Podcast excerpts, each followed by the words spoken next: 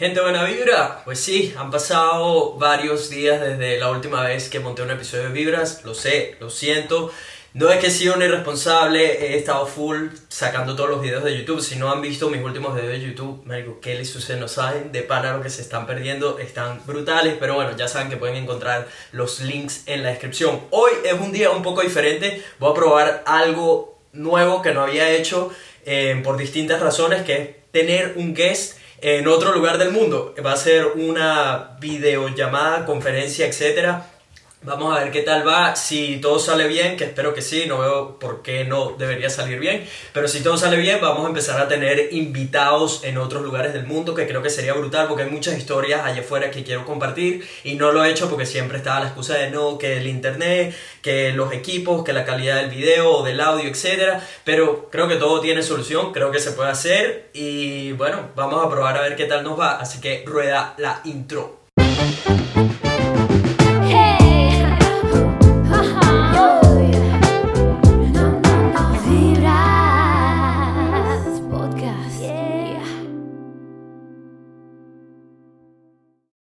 ¿Qué dice la gente? Buena vibra, bienvenidos a otro episodio de Vibras Podcast, donde hablamos de puras vainas positivas. Mi gente, si son nuevos en el programa, mi nombre es Nelson, soy un latino, específicamente venezolano, que vive en Brisbane, Australia, que básicamente estudió odontología, sí, soy un odontólogo que lo abandonó todo para perseguir su verdadero sueño de crear contenido y en esta plataforma me dedico a compartir precisamente las buenas vibras y herramientas, cosas que he aprendido en mi vida que si las aplican pueden llegar a ser una mejor versión de ustedes mismos. También es un podcast súper real, puro entretenimiento y aprendizaje. ¿Qué más le pueden pedir? Usualmente cuento con invitados especiales Hoy no es la excepción. Nuestro invitado especial de hoy es un venezolano de 30 años de edad que estudió medicina en la escuela Ruiz Racetti en la Universidad Central de Venezuela. Tiene casi 6 años viviendo en España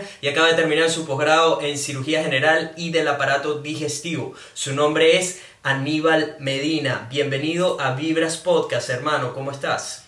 Bienvenido, hermano. Muchas gracias por por darme la oportunidad aquí de compartir un espacio contigo. La verdad que creo que esta va a ser la conversación más larga que hemos tenido, por lo menos en siete años, ¿no? Eh, marico, en unos años, pues. ¿Hace cuánto que nosotros nos conocimos? Yo te conocí a ti cuando tenía probablemente como que 19 años, algo así, güey. Sí, Roberto, me acuerdo que tocabas entrar en la facultad. Yo estaba en cuarto año de medicina, que fue cuando nos conocimos ahí en el, en el campamento y eso fue yo creo que como en 2011 o algo así. Marico, una eternidad. o sea, eh, el doctor aquí presente, Aníbal y yo nos conocimos trabajando en un campamento en Shangri-La, shout out to Shangri-La. Eh, es algo que he comentado en otros podcasts, que es una de las mejores experiencias de vida que he tenido. Yo trabajé seis años como guía de campamento. Aníbal estuvo con nosotros como médico del campamento. ¿Durante cuánto tiempo? Tres años, tres años. Tres años. Eh, ahí fue donde nos conocimos, lo, eh, tuvimos por supuesto experiencias de vida únicas y nuestra amistad ha durado a través del tiempo. Eh, es el clásico amigo con el que no estás hablando todos los días. este es el tipo de amistades que más valoro. O sea, que no tenemos que estar hablando todos los días, pero cuando hablamos es como si no, como si no tuviéramos años sin saber el uno del otro, es como, como si nada. Como si estuviésemos en el campamento así hace siete años. Sí, tal cual. Y, justo estaba hablando de eso con otra de mis mejores amigas, con MG, que espero también tenerla invitada en el podcast, que, ¿sabes? Ese es el tipo de amistades que vale la pena tener. Personas que no están todo el tiempo quejándose de que por qué no saben de ti o por qué no los has llamado, por qué no los has escrito, marico, porque al final todos tenemos cosas, situaciones, circunstancias diferentes que están sucediendo, problemas que al final si alguien se molesta conmigo porque no, no, no hemos puesto al día, es tipo, marico, no te el culo, ¿sabes? La, la vida está demasiado ruda ahorita para andar pendiente, pero cuando existe la oportunidad de conectar y, mira, vamos a ponernos al día, vamos a hacer un FaceTime y tal, no sé qué que se siente que no ha pasado el tiempo, marico, es lo máximo. Es lo máximo, ¿no? Y, brother, el que se moleste que pide una cita contigo en Vibras Podcast y ya está, para que tenga su espacio específico, como hice yo. Yo te dije, brother, necesito hablar contigo. mentira, mentira. No, ojo, desde hace rato que, que, quería compartir tu historia, eres una de las personas que sabes que tengo hace rato, que me encantaría compartir lo que está haciendo y todo, y su perspectiva, todo esto, pero como te digo, tantas cosas que eh, siempre me frenaron, entre ellas en la calidad del internet. Ahorita es que estoy teniendo un internet decente, ¿sabes? Que al final dije, verga, ¿sabes qué? Creo, creo que ahora sí de repente puedo animarme a invitar a otras personas y, ver qué tal se va dando. Entonces, nada, esta es la prueba, vamos a ver qué tal y, y sin presión. Hermano, ¿te, has estado en, una entrevista de este tipo o algo, algo así antes? A este nivel de Vibras Podcast nunca, hermano. O sea, así mismo te lo digo. O sea, he estado en entrevistas evidentemente con otras personas, en Univision Orlando, en, en la televisión, algunas cosas. Pero a nivel Vibras Podcast ninguno, hermano. Tú sabes que yo te tengo claro, claro. el listín es alto. Está, está ahorita en las grandes ligas, bro. claro, bro. Y estoy aquí, bueno, aprovechando la oportunidad. Mira, antes que nada, felicidades, porque acabas de terminar tu posgrado. Gracias, hermano. Eh, gracias, gracias. Cuéntame, ¿cómo ha, sido, ¿cómo ha sido ese camino? Porque son más de 10 años que tienes estudiando, si no me equivoco. 13 años. 13, años. años, mamá huevo, qué locura, bicho. Una, una vaina loca. ¿A qué edad entraste a estudiar medicina? Bro, yo entré a los 17 años. Eh, yo soy del 90 y comenzamos, no sé si, si fue en septiembre o en noviembre o en octubre del año 2000, 2013. No, 2000, eh, no, 2013 fue cuando terminé. 2007. Eh, y nada, comencé con 17 años. O sea, en verdad empecé a perseguir mi sueño. Mi sueño era ser médico y comencé echándole bola. Yo la verdad que nunca fui una lumbrera ni el mejor en, en, los estudios, simplemente era una persona normal, nunca típico que nunca me quedó ni con una materia en el colegio, esto, pero bueno, nunca, no, tampoco era los que sacaba 20 todos los días. Y, y cuando comencé medicina, pues la verdad que tuvo un cambio muy, muy drástico. Me, me apliqué muchísimo porque yo soy de las personas que en lo que buscan una meta hago todo lo posible por conseguirla y llegar a ella. Y, y, eso tuve que disciplinarme muchísimo desde el punto de vista de estudio y cosas que, que, que, que, tenía un poco deficiente, la madurez, o sea, te hace madurar de una manera increíble. Entonces, con 17 años te podrás imaginar que en ese momento todo el mundo lo que está pendiente es rumba, jeva, cabeza curda, y se de viaje, vaina, y tú ahí, brother, que si la anatomía del, del húmero, Marico, es muy, muy jodido. Candela. Sí, y, nada de eso, comencé en el 2007 y son seis años de carrera allá en, Venezuela, en la Universidad Central, al menos en la, en la Luis Racetti, donde estuve yo. Y bueno, la verdad que me fui adaptando, me hice un grupo de amigos que, bueno, tú conociste a Oscar, por ejemplo, el otro médico de Changrila, que es hermano, es mi mejor amigo, que, que, que bueno, era un tipo brillante, un tipo brillante y la verdad que conseguí muchas herramientas de él y de otros amigos más, que eran carajos jodedores, carajos de pinga, que salían, que jodían y de repente reventaban con 20. Y decías, brother, pero este pana, ¿qué es lo que hace? Y lo que intenté fue emular ciertas herramientas de mis amigos y así fue como fui subiendo, fui subiendo hasta que llegó un momento que me equiparé y súper bien, o sea, eso yo lo vi como una como, una, como un buen progreso para mí, como algo, me sentí, me sentí, me sentí bastante realizado en ese aspecto, porque yo tengo una cualidad que absorbo mucho las cosas buenas de las personas e intento siempre evitar las malas. Así que al final terminé siendo un libro de mis amigos, brother, y, y terminé reventando al final la carrera y súper bien. Eso es. Probablemente una de los mejores skills, una de las mejores habilidades que puede desarrollar un ser humano y que yo trato en lo posible de aplicar eh, lo más que pueda en mi vida y es buscar qué, qué están haciendo los demás que tú puedas aplicar en tu vida para llegar a todo al siguiente nivel. Eso puede significar un sinfín de cosas. Eh, yo estudio mucho, presto mucha atención a personas de distintas disciplinas, de distintas áreas, eh, sobre todo, ¿sabes? Famosos que respeto, eh, ya sean deportistas, músicos, actores, creadores de contenido, que han llegado a ese nivel de éxito, de grandeza en su área respectiva y trato de ver cuáles son sus hábitos ¿Sabes? ¿Qué, ¿Qué está haciendo esa persona o qué ha hecho durante años que le ha permitido llegar a ese nivel? Porque cuando te pones a comparar personas que todos eh, de alguna u otra manera representan lo que comúnmente definiríamos como éxito, o sea, una persona con ¿sabes? libertad financiera, que parece ser feliz, etc., eh, que tienen logros reconocidos a nivel mundial, todos presentan ciertas cosas similares. En cuando, Exactamente, que cuando las descubres y las aplicas en tu vida, tú puedes llevar tu vida al siguiente nivel. ¿Me explico? Entonces, y lo mismo va para los errores que cometen otras personas. Que entonces, si eres eso capaz. Es eso es más difícil que es aún, Que es aún más difícil. Porque el, ser humano, por naturaleza, ¿sabes? Por human nature, aprendemos a los coñazos. Aprendes cuando te sucede a ti. Tú no sabes qué se siente perder a alguien. O sea, que, cuál es el sentimiento que, que, que se siente aquí adentro hasta que te toca a ti, cuando pierdes a alguien cercano, por ejemplo.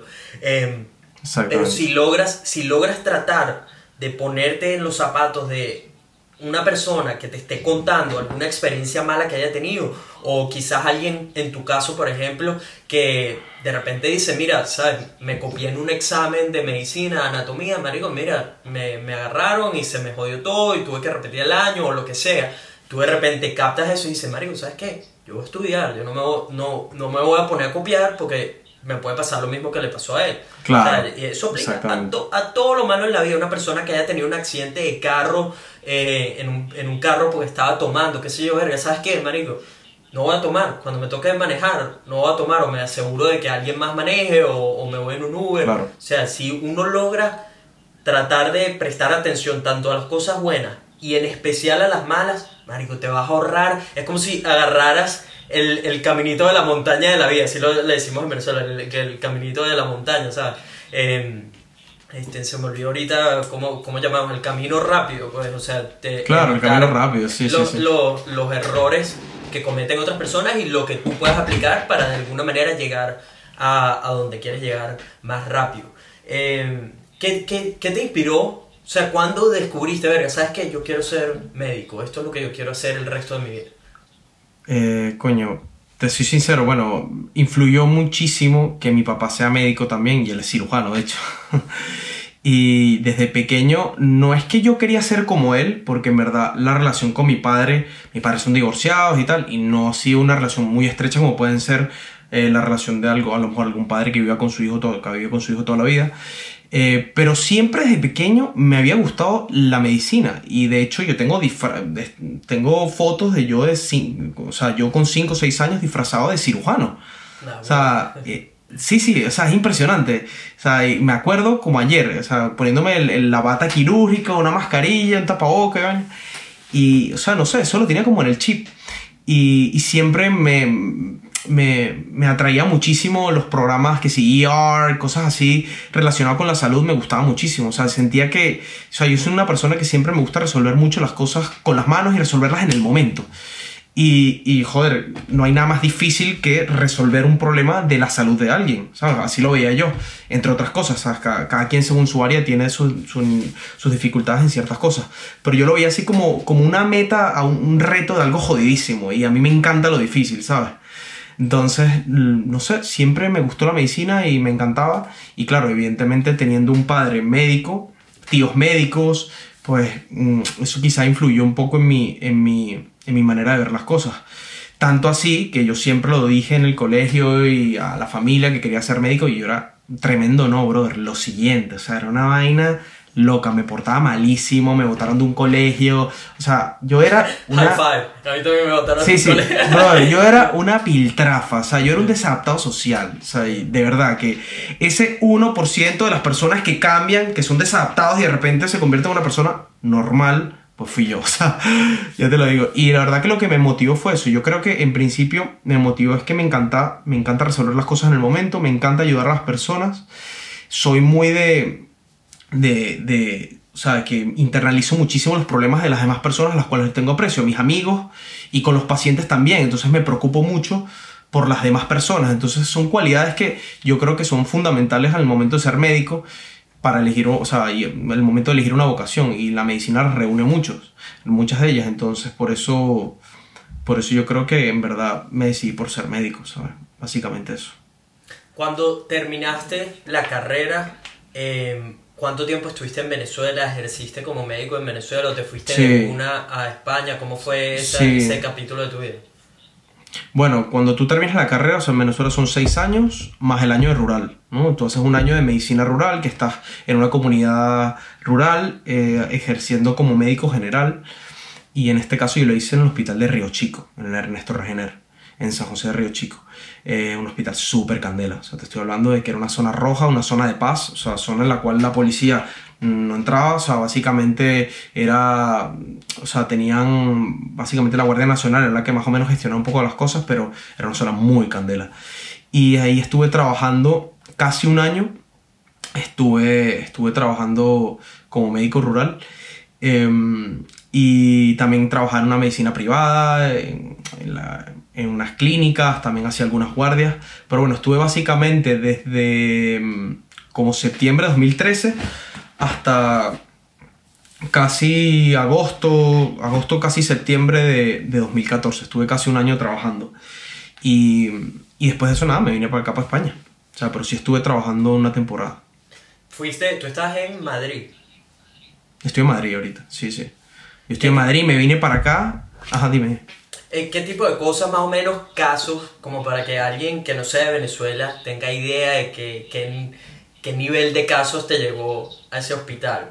¿Alguno que te recuerdes en específico? O sea, de los casos más feos que me han llegado en mi vida, y ya soy hoy en día cirujano, mm. con 30 años, los vi en ese hospital. O sea, eran vainas como amputaciones traumáticas, que te llega un tipo sin un brazo y tú estás solo. O sea, tienes 23 años y estoy yo, mi mejor amigo, mi novia y su novia y somos la máxima autoridad en ese momento. Y tú con 23 años, weón.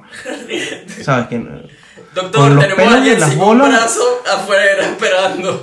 Marico, y tú así, mier, pásalo. Y en ese momento, claro, eh, necesitas tener una, una fortaleza psicológica muy arrecha. ¿Sabes? No todo el mundo lo aguanta. De hecho, de hecho, por ejemplo, mi novia o mi esposa actualmente le costó muchísimo adaptarse porque necesitas generar una seguridad en ti mismo y transmitirla del día, de, una de la noche a la mañana. Eh, tú eres la máxima autoridad y tienes una vida en tus manos. Y no es que, bueno, me lo leo, mañana venga y le, le mando este medicamento y cuando venga mañana vemos si le funcionó. No, no, no, es que este tipo, si no lo manejas bien, se te muere en cinco minutos, ¿sabes? Entonces, uno de los casos más arrechos que me llegó fue eso. Era un, un chamo como de, tenía 16 años, 17 años que mm, le acaban de comprar una moto, marico. Eso sí, eso me marcó. El papá llegó llorando, estaba vuelto mierda porque el, el, carajito quería comprar su moto, su moto, su moto, y el papá le ha dicho que no, que no, que no, que no. Clásico. Y al final, de Clásico, papá, que no la moto, que la moto, que la moto. Ah. Clásico. Al final se la regaló y era un, era un malandrito, pues, o sea, era un bicho eh, bueno, no sé si malandrito, en verdad estoy un poco discriminando, pero era, sería una persona muy, muy de pueblo que a lo mejor era de buenos valores, no lo sé, pero bueno, los compañeros con los que estaban, la verdad que no lo eran, es súper, súper malandro. Y el bicho, nada, llegó al hospital sin un brazo, bro, pálido, obviamente, sin un gramo de hemoglobina encima, o sea, estaba pálido, pálido, desangrado, con, el con un brazo, lo traían, traían el brazo en una bolsa y él en otra. Marico, no me jodas. y el brazo, ¿dónde está? Aquí, aquí, doctor, en la bolsa del supermercado. Y tú así, ¿qué? Marico, gracias a Dios tenía, en ese hospital había, podíamos transfundir, le, le transfundimos dos concentrados de, de, de Matías, y lo empezamos a pasar sangre y hacer un taponamiento de toda esa zona, le haces como una especie de packing, le empiezas a meter compresas, pa, pa, pa, pa, y después le pasas como una, un vendaje compresivo para que los vasos sanguíneos que se rompieron no vuelvan a sangrar una vez que ya le llega sangre al cuerpo. Y, y sobrevivió, ¿no? O sea, lo, me acuerdo que me fui en traslado hasta el llanito. Y, y nada, me llegó y al día siguiente me llamó un residente de trauma de allá o sea, que estaba haciendo traumatología y me llamó y me dijo, bueno, chamo, mandaste ayer un chamo, el coño, bueno, muy bien mandado y tal. O sea, la verdad que me, me felicito que eso me, me hizo... O sea, que hiciste un buen trabajo antes de mandarlo para allá. Sí, sí, sí, sí. Yo con mi, con mi compañero, pues, con mi, con mi mejor amigo. Y, nada, marico, así, tiros, eh, puñaladas, eh, o sea, cosas traumáticas es lo más heavy que aquí en España no he visto, vamos, he Nada visto eso, dos sí. veces tonterías, ¿sabes? Tonterías. Pero sí, fue el caso más heavy, me nunca me voy a olvidar, la, la bolsita negra típica de licorería, men, o de... Con, con una marica, sí, una bolsa y la mano así afuera, marico, era súper heavy, sí, súper heavy esa imagen, marica. Qué Y, candela, y weón. nada. Sí, marico. Partos, huevón, obviamente 36 partos que uno atendía ahí, marico, que parían como o sea, todos los días, dos, tres mujeres parían. Y, y de 36 partos que atendí, uno se me complicó porque, marico, la estadística es así. Y me amenazaron de muerte y demás, que te vamos a matar a ti, Ah, a, ese- a esa maldita. clásico, así, así, marico. Súper heavy, marico. Que si no haces algo, que maldito, si se muere el te vamos a matar, así, mariquito, así, bicho. Y cuando llevabas una hora intentando atender un parto, que se complica al final por X, marico. Que porque el bebé no desciende bien, se quedó atascado y no salía y no salía y no salía. Y, y, ¿sabes? En esos momentos que tú estás dando tu vida ahí, dando el todo por el todo, intentas tú, intenta tu compañero, intenta tu otro compañero y así vas. Y de repente, brother, sales y le explicas a los familiares, mira, que estamos aquí de traslado, pasó esto, y te amenazan de muerte, man. Y tú dices, hijo de puta, llevo aquí hora y media intentando, con los interiores mojados, marico, o sea, sudando. Marico, me dices, te voy a matar. Marico, ¿sabes? Hijo de puta, marico. Y al final, bueno. Con las bolas todas sudadas. Todas las sudadas, marico, no, tiene- no te puedes ni duchar en esa mierda, marico, o sea, y tú dices, hijo de puta, y me vas a amenazar de muerte, weón. No, marico, cuando iba en el traslado, me acuerdo yendo ya por Guarenas, no, por Guatire, desde Río Chico, una, nos interceptaron, una, la familia nos interceptó, yo iba, No, marico, vale. o sea, yo, yo estaba en unas condiciones negro, que no tenía ni ambulancia. Nosotros nos trasladamos los pacientes en las hembritas, los jeeps de los guardias nacionales, weón. En la parte de atrás sin cinturón y sin nada. Así, ibas así, marico. ¿Sabes?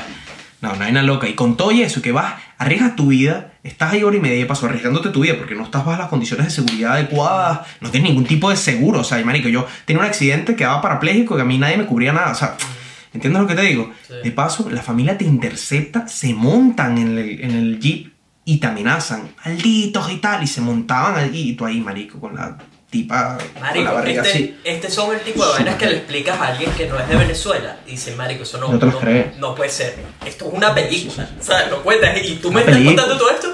Y yo sé que todo es verdad, ¿sabes? Que, que Marico, Sí, que sí, tú- sí. uno escucha este tipo de cuentos. Qué locura, man. Qué locura, Marico, porque odontología también sucede, ¿sabes? Cuando te- de repente alguien no, no está, sobre todo en la universidad, cuando teníamos que buscar pacientes, ¿sabes? Que en odontología ese era el, como el reto más grande, conseguir todos los pacientes con todos los requisitos, Marico, eso ni te cuento el estrés que genera cuando tienes la presión de que, Marico, necesito conseguir un, algo en particular en algún ser humano que o espero que tenga otro, ¿sabes? Es, es una vaina absurda y es, es, es complicado porque no sé cuál sería además la solución a, a ese sistema que tienen que genera tanto estrés en, en las personas, pues en los, en los estudiantes. Pero, marico, vainas de ese tipo que tienes que buscar pacientes del barrio y que si por alguna razón el, el, el tratamiento no sale como es o no quedan contentos o lo que sea, amenazas, vainas, no sé, marico, Marico, man. Bueno, me estoy acordando que ahorita una paciente que yo tenía, ella, una señora del barrio, marico, y, y ¿sabes? Trabajadora, etcétera, de buenos valores, me Sí. estaba trayendo a sus niños. Marico, que era, que peludo, lo de los niños era, era un peo porque tenías que buscarte no sé cuántos niños con no sé cuántos requisitos, atender niños en odontología. Marico, eso es uno de los retos más grandes del mundo, porque en lo que sea, tienes que poner anestesia o tienes que utilizar una turbina. Marico, 9 de cada 10 niños se vuelven locos, el lloriqueo, la vaina. Eso es un beta, marico. Eso te pone a prueba como nada en este mundo, ¿sabes? Y Sí, recuerdo sí. que en un momento la señora se desaparece. Marico, yo con las bolas aquí, ¿sabes? Pues eh, te estoy hablando que se está acabando el, el, el- el- trimestre. La señora no me contesta No, el teléfono, no me contesta nada, vaina, no sé qué. Marico, yo, mierda, ¿qué pasó? No puedo ir a buscarla, porque no es que te puedes meter en el barrio y déjame ver dónde coño, en qué parte exacta. De ¿sabes? bola. Uno, De bola. ellas llegaban en la camionetica o de repente a veces yo le podía dar la cola a un sitio donde agarraba la camionetica más cerca y vaina, pero no sé dónde vi exactamente. Sí. Marico, con una leche que se comunicó conmigo a la semana, o sea, estoy hablando como tres, dos semanas, tres semanas después se comunica una hermana de ella para explicarme que la señora no podía seguir siendo paciente porque resulta que ellos, para la gente que no sabe, los barrios en Venezuela, la mayoría tienen de- techos de zinc. Entonces y son un poco de casitas pegadas de distintos tamaños y todos en la montaña, no sé qué. Y resulta que un malandro que había matado a alguien lo estaban persiguiendo y estaba saltando por todos los techos de las casas y marico con tan mala leche que el bicho se cayó en, dentro de su casa, o sea, el techo se abrió No. y cayó dentro de la casa. A todas ¿Qué? estas, los malandros que estaban buscándolo para matarlo pensaron que su familia lo estaba escondiendo. Llegaron al Mm. sitio, marico, o sea, una, un miscommunication, una un problema de comunicación. Marico, total que se prendió ese peo y la gente tuvo que esconderse, ella y toda su familia en otro lado y no sé qué, ta, ta, ta, porque la iban a matar, porque pensaban que estaba escondiendo al, al carajo. Al, al malandro. Al verdadero, Bro- ¿sabes, mano? brother. Marico, unas vainas en, lo- en los barrios de Venezuela, o sea, eso es, lo- Sí, sí, las sí, películas se quedan cortas, cortas, marico. ¿sabes? Y, y me identifico mucho, por cierto, con eso que estabas diciendo, de que de un momento para otro pasaste a ser la, la autoridad máxima de donde estás ejerciendo, porque lo mismo pasó con nosotros cuando tuvimos que hacer nuestros tres meses de rural, de odontología, igual. para graduarnos. Eh, usualmente cuando haces ese rural, puede que tengas o no algún, algún, ¿sabes? Alguien que esté ahí supervisando, dependiendo del lugar donde vas. Pero nosotros, por Sí. ejemplo, yo escogí irme con los, con los indios, con los indígenas en Venezuela. Sí. Y ahí éramos nosotros contra el mundo, marico, contra lo que viniera. Y llegamos a ver un montón de vainas y casos bien jodidos. Y, ¿Y en qué era- parte, te- cuál parte te fuiste? ¿Camarata o, o cuál? ¿O el Amazonas Marico, o me estás preguntando, Urimán. Urimán fue Urimán. La, la comunidad a la que yo fui, marico, y había, en ese entonces había mucho trabajo porque tenían como dos, tres años que no habían mandado a nadie a esa comunidad porque la comunidad estaba expuesta a un poco de vainas candelas. O sea, era un sitio candela donde Sí. los indígenas estaban expuestos a la minería, había prostitución cerca, ¿sabes? Había, había un poco de vainas, marico, heavy. Pues. Heavy. Sí, sí. Entonces como que no tenían miedo siempre de mandar estudiantes, pero al final como éramos el único grupo de, de hombres, nos mandaron a tres hombres y a una chama, eh, éramos nosotros cuatro, a esa comunidad, tres meses. Marico, y, y recuerdo que estábamos ahí y eh, había que pasarse un switch de un segundo a otro, tú eres la autoridad máxima y no hay un profesor que te va a ayudar, eres tú el que tiene que resolver el problema, ¿sabes? Y, y fue, fue heavy, marico, fue candela y, y, y fue precisamente eso que tú comentabas de la confianza. Tienes que, de alguna manera, tú hacerte creer que tú eres el papá de los helados, ¿sabes? Tipo, marico, Sí, yo, sí. Me las, yo me las sé todas y yo soy capaz de resolver lo que sea que se me presente en este momento. Entonces, marico, fue, fue, fue heavy, fue heavy, pero sin duda una de las mejores experiencias de vida Sí, que he tenido. Aprendes brutal. muchísimo y, y desarrollas como esa independencia, ¿sabes? Que al final se transfiere a, todos, a todos los aspectos de tu vida, esa confianza que generaste ahí. Marico, te- poniéndolo en tu caso, acabo de resolver el caso de, de una amputación. Lo que sea que me ponga la vida enfrente lo voy a poder, o sea, voy a salir Ya, adelante. exacto, ya, marico. ya, Eh, ¿sabes? cl- Claro, claro. De hecho, yo cuando estaba, cuando comencé aquí en España es lo que yo pensaba. eh, Cosas que me llegaban, yo, marico, ¿qué me puede impresionar más que toda la mierda, la locura que yo que yo viví, brother, ya ¿sabes? viviste, claro. Que sí, sí, marico, es que eso, eso es así, weón. Y, y bueno, así nos hemos ido adaptando todos, marico, poco a poco. Desde que llegaste a España, bueno, tú eh, terminaste casándote con Laura, Con mi ¿cierto? esposa, sí, con Que Laura, sí. Estudió contigo, estuvieron juntos. Sí, estuvo conmigo. ¿Cuánto, Sí, tiempo weón, eh, ¿Cuánto tiempo tienen juntos, no? A ver, que tenemos juntos desde el 2010, weón. Mierda. El sí, sí, sí, desde 10 el años, 2010. mamá, huevo. Sí. Y se Yo casaron. me acuerdo de la universidad, Ah, en la universidad yo la veía y decía, coño, esa, jevita está chévere, me gusta. vale". Sí. No la conocía, no la conocía y de repente, de repente coincidimos en una clase ya. y eh, en tercer año de medicina, no, en cuarto año, tercero, no me acuerdo. y marico se sentó atrás mío. Y entonces yo conocía, ¿sabes? La típica amiga que es, ¿sabes? que, estaba, que la tiene al lado y sí, la conocía. Entonces, ¿qué pasó? Y se me volteaba así. Y la típica, coño, ¿cómo estás? Bueno, coño, mira. Agrégate ahí, dame tu ping. La época del ping. sí, dame tu ping. Clásico. Sí, ah. que la jeva puso, la jeva, o sea, yo empecé a hablar con la otra, ¿no? Con la que ya conocía que no era, que no era de mi interés, no, tú me puedes entender. Y, y, ella estaba al lado, entonces yo aproveché, yo, evidentemente mi target era ella, entonces volteé y que mira, bueno, coño, Laurita, ¿qué tal? Este, bueno, dame tu pin, bueno, apúntate ahí, que, que no te tengo, ya que estamos aquí en la clase. Y la cara me puso la cara como que, eh, vale, ok. y nada, maricos, entonces echando los perros, marico. Fue, fue la...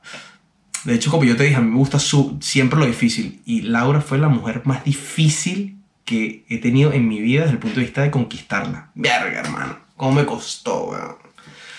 Me rebotó como cuatro veces. O sea, tuve, hasta, tuve que hacer, marico, hasta, hasta llevarle a una reunión a otra jeva para ver si le daba celos. Échale bola. Hasta ese nivel tuve que llegar, marico. marico, buena técnica. Sí, sí, sí. Total, total. Y lo peor es que, obviamente. Eso, y eso, eso fue lo que hice. Eso fue lo que hice. Le llevé para una reunión una jevita de tu facultad. De hecho, no voy a decir nombres ahora, después sí que te lo digo. y, y marico, y efectivamente le dio celos. La caraja puso una cara ahí rara. Claro, yo la llevaba y la traía para todas las reuniones, vaina. Pero en el momento que le iba a dejar. La, claro, Claro, en el momento que. Es que así son, Mari, que es impresionante. Yo siempre la dejaba en su casa y entonces cuando la dejaba en su casa intentaba ir y me lanzaba la cora. No, no, ¿qué tal? Y. Marico. Marico, cuatro veces, ven, cuatro veces. Entonces dije, ¿sabes qué? Marico, era una reunión. Ah, era de hecho un cumpleaños de Rafa Seco, la ven. Me llegué con eso, era un cumpleaños de Rafa Seco.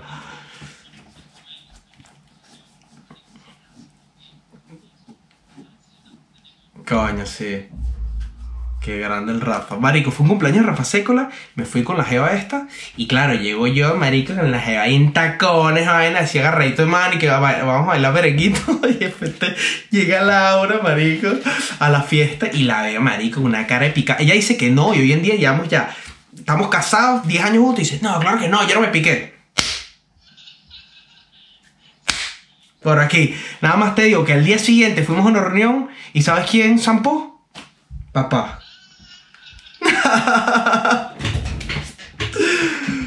Marico, o sea, Marico, por más que ella diga lo que diga, hermano, ahí está, Marico. Y eso fue la. Y nada, Marico, entonces, eso, nueve años de novio. Bueno, ahorita tenemos, en, octubre cumplimos nueve.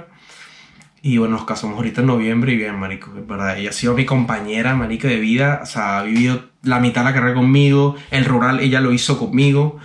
Eh, el, la, preparación del MIR, que eso ahora te lo más adelante, todo eso lo hizo conmigo y, ahora, y toda la especialidad, o sea, marico, ha sido mi compañera y mi mejor amiga, pues. O sea, que es fundamental una relación. Marico, ¿qué, ¿cómo funciona? Me acabo de dar cuenta que la cámara en algún momento había eh, parado de grabar porque esto se graba como cada 30 minutos, marico. Ah, o sea, ya tenemos más de 30 minutos hablando. Tenemos 33, 33, 41, bueno, pero se acaba de apagar porque... Sí, sí, hace 3 minutos entonces. no se ha eh, recortado mucho.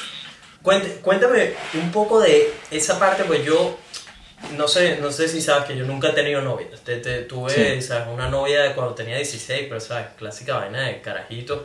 Pero de resto he llegado a salir con gente y tal, pero nunca he tenido una relación formal. Siempre he huido, huido. Porque no, no, marico, siempre quise, ¿sabes? Mi libertad, toda mi cosa. Y bueno, ahorita es, son, es como una etapa diferente donde me siento listo para amar a alguien porque ya me conozco 100% al pelo, sé lo que me gusta, sé lo que no, todavía estoy descubriendo muchas cosas de mí, pero siento que ahora sí podría compartir, ¿sabes? Una, una vida con alguien, sin embargo, no lo estoy buscando y no, no, no quiero que aparezca, pero si aparece, estoy listo, ¿sabes? Estoy como en ese punto. Eso. Eh, pero, ¿cómo, ¿cómo llevaste el tener una pareja, marico, durante toda la carrera, luego se mudan juntos a vivir en, otra, en otra parte del mundo, pues comparten demasiado, demasiadas cosas y demasiado 24-7, ¿Cómo, cómo lo Sí. has llevado? ¿Cómo lo has llevado? ¿Qué recomendaciones tendrías? en Bueno. ¿Cuál ha sido tu experiencia? pues? Marico, es que yo he pasado por muchas fases en mi vida, o sea, desde el punto de vista de madurez. O sea, yo estoy con Laura desde los 20 años. Entonces, de los 20 a los 30, Marico, ocurren demasiadas vainas en tu cabeza y en tu sociedad. Entonces, yo te puedo hablar de distintos Aníbal, weón, en ese momento. O sea, yo en la universidad, Marico, era un Aníbal que lo que quería era vacilar con mis amigos. Lo que quería era, eh, marico, salir a rumbear, sacar buenas notas, weón. Eso es lo que quería. O sea, lo mío era sacar buenas notas, salir con mis amigos y conseguir una novia, marico. Conseguir a Laura. Y, y yo lo que quería era tener una compañera. O sea, básicamente, yo lo que quería era tener una persona en la cual a mí me la dio la incertidumbre andar buscando, buscando, buscando cosas, buscando gente. Voy por un sitio, tengo que buscar, eh, ¿sabes? Me la di. Prefiero yo, yo soy una persona organizada que me gusta llegar con todo y armado, ¿sabes? Y en ese pack, pues viene una, una, una pareja, en este caso una mujer, mi novia, mi esposa. Y, y entonces yo lo que, es lo que quería conseguir. Ella llegó, de lo que llegó, pues intentábamos estudiar juntos a veces y esto, pero generalmente ella tenía su grupo de amigos, peque o sea, su pequeño grupo de amigos, yo mi pequeño grupo de amigos de estudio, que al final, los últimos años de la carrera, como ella ya se empató conmigo y llevamos 3, 4 años, sus amigos se hicieron de mi grupo también, o sea, hicimos como que ese nexo, ¿sabes? Porque yo fui el eslabón que nos unió. Entonces ya hacia el final comenzamos a estudiar juntos y sí pasamos más tiempo juntos. Al principio era lo típico, en la universidad nos veíamos, estábamos en secciones distintas, en, entonces no, no compartíamos tanto y estudiábamos juntos poco, o sea, en verdad, en verdad estudiamos poco, sino hasta el final sí estudiamos un poco más. Entonces yo siempre lo que intenté es, eh, es, es tener un poco mi espacio en la universidad, por ejemplo. O sea, intenté nunca estar en el mismo salón que ella, en la misma sección que ella. Por suerte ella era Landeta y yo era Medina, que por más que estuviésemos cerca en el abecedario éramos secciones distintas, entonces ahí tenía mi espacio. Porque coño, yo también decía, mira, no me quiero ladillar de ti y tal. Y después ya, eso fue a nivel universitario. Y, y ya al final de la carrera, cuando hicimos el- una pasantía rural, un ruralito, que es parecido, que es como lo que ustedes hacen, que es tres meses en una zona rural, que no es un artículo que tienes que cumplir de un año como hacemos nosotros, sino que es la parte de estudiante, em, estuve con ella en Higuerote. Entonces, ya vivíamos juntos. Entonces, yo viví con Laura en verdad tres meses en Higuerote. Y ahí me di cuenta de que, mira, sí, esta es una persona con la cual puedo compartir las próximas, los próximos eventos, las próximas experiencias, porque ya sé que con ella puedo vivir. Por más que sea, era una. Era como una, una especie de fantasía, porque yo estaba de lunes a viernes en Higuerote y me venía los fines de semana para Caracas y me iba para mi casa, mis amigos, mi familia, me lavaban la ropa, ¿sabes? ¿Entiendes? Que eso es lo más jodido, la, con- la convivencia desde el punto de vista de las vainas de la casa. Entonces, ya yo por lo menos sabía que me podía ir con ella. Ya decidimos que nos fuimos a España, que nos íbamos a venir a España. Y, y en lo que ya decidimos, pues bueno, también cuando me vine para acá, me vine con mi mejor amigo de la del colegio y su, y su novia en ese momento. Entonces éramos dos parejas en una casa, ¿sabes? Todavía era la- el ambiente universitario, ¿entiendes? Como que en verdad he tenido varias fases y ya ahí pues sí empezamos a enseriarnos un poco más desde el punto de vista financiero, ya nos ayudábamos, ya, o sea, ya ah, con los deberes entre, de la casa nuestros pues sí nos ayudábamos un poco y eso, con los quehaceres del hogar. Y, pero bueno, todavía no del todo me sentía como compaginado en ese aspecto, porque éramos todavía ya universitarios y después ya en lo que nos mudamos solos fue cuando me di cuenta que sí, mira, esta es la mujer de mi vida y quiero casarme con ella, porque el momento que tú estás viviendo con gente, eh, las peleas, las discusiones, las felicidades, las, las cosas siempre están como filtradas, ¿entiendes? Porque tú tienes una persona que está en la habitación de al lado, tú sabes, tú has tenido roommates, entonces tú no, no puedes ser en realidad tú, ¿sabes? Y no puedes ser en realidad tú con esa pareja en ese momento. Entonces, en realidad yo me di cuenta que quién era yo, quién era ella y quiénes éramos como pareja cuando comenzamos a vivir solo.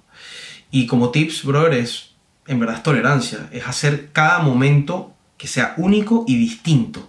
O sea, yo siempre intento con Laura cada vez que voy a un sitio eh, que las cosas salgan de una manera inesperada, que no sea nada monótono, que, que, o sea, vamos ahí, hacemos un viaje, pues mira, ese viaje yo me encargo de hacer cosas espontáneas, de grabar unos vídeos, de, o sea, de que todo sea distinto.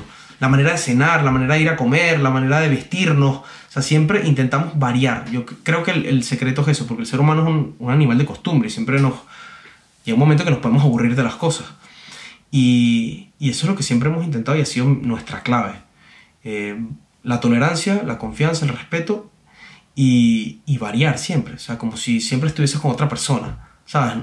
Así somos un poco. O sea, siempre sabemos nuestros gustos, pero siempre intentamos que las cosas sean distintas. La experiencia.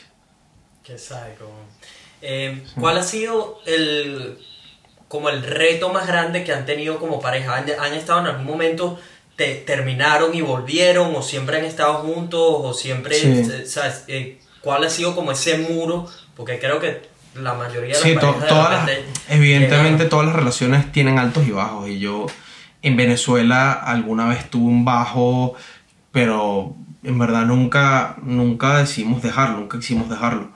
O sea, eh, hace poco, unos dos, tres años, sí tuvimos un bajón duro, eh, pero bueno, ¿sabes? Ella me ayudó muchísimo, yo la ayudé muchísimo y, ¿sabes? Seguimos mejorando cada vez más, pero nunca hemos, hemos llegado así a terminar, una vez típica, discutes, bueno, me voy y tal, te vas y tal, y de repente te vas a casa un amigo, o ella se va a casa una amiga, o sea, eso nos pasó que si una vez nada más. Y al día siguiente, pues bueno, regresamos y volvimos a, hablar las cosas en frío, o sea, lo típico, cosas en caliente. Pero en verdad nunca, siempre hemos, nos hemos complementado muy bien. Entonces, coño, no es que veo la vida, no es que no veo vida sin ella, pero sí, o sea, ahora mismo sí pienso que yo no sería nadie sin ella, ¿sabes? Entonces, si yo, no, si yo todo lo que he logrado lo he logrado en mucho porcentaje gracias a ella, pues yo no me veo en el futuro sin ella. Así no sé, no sé cómo explicarlo, ¿vale? es un poco complicado. Pero, pero eso es lo que yo siento en este momento y, y, por ende, y es lo que he sentido a lo largo de mi relación. Y por ende nunca, nunca hemos terminado ni hemos querido dejarlo porque pienso que nos complementamos muy bien. Ella me, da, me aporta muchísimas cosas que yo no tengo y yo le aporto muchísimas cosas que ella no tiene. Así que hacemos un buen complemento y, en verdad nunca hemos tenido una... O sea, hemos tenido declives, evidentemente, declives de, de discusiones fuertes y, y, de, y de, pues sí, que nos pase por la cabeza dejarlo. Solo, solo una vez, y en verdad lo hablamos, estuvimos a punto de dejarlo.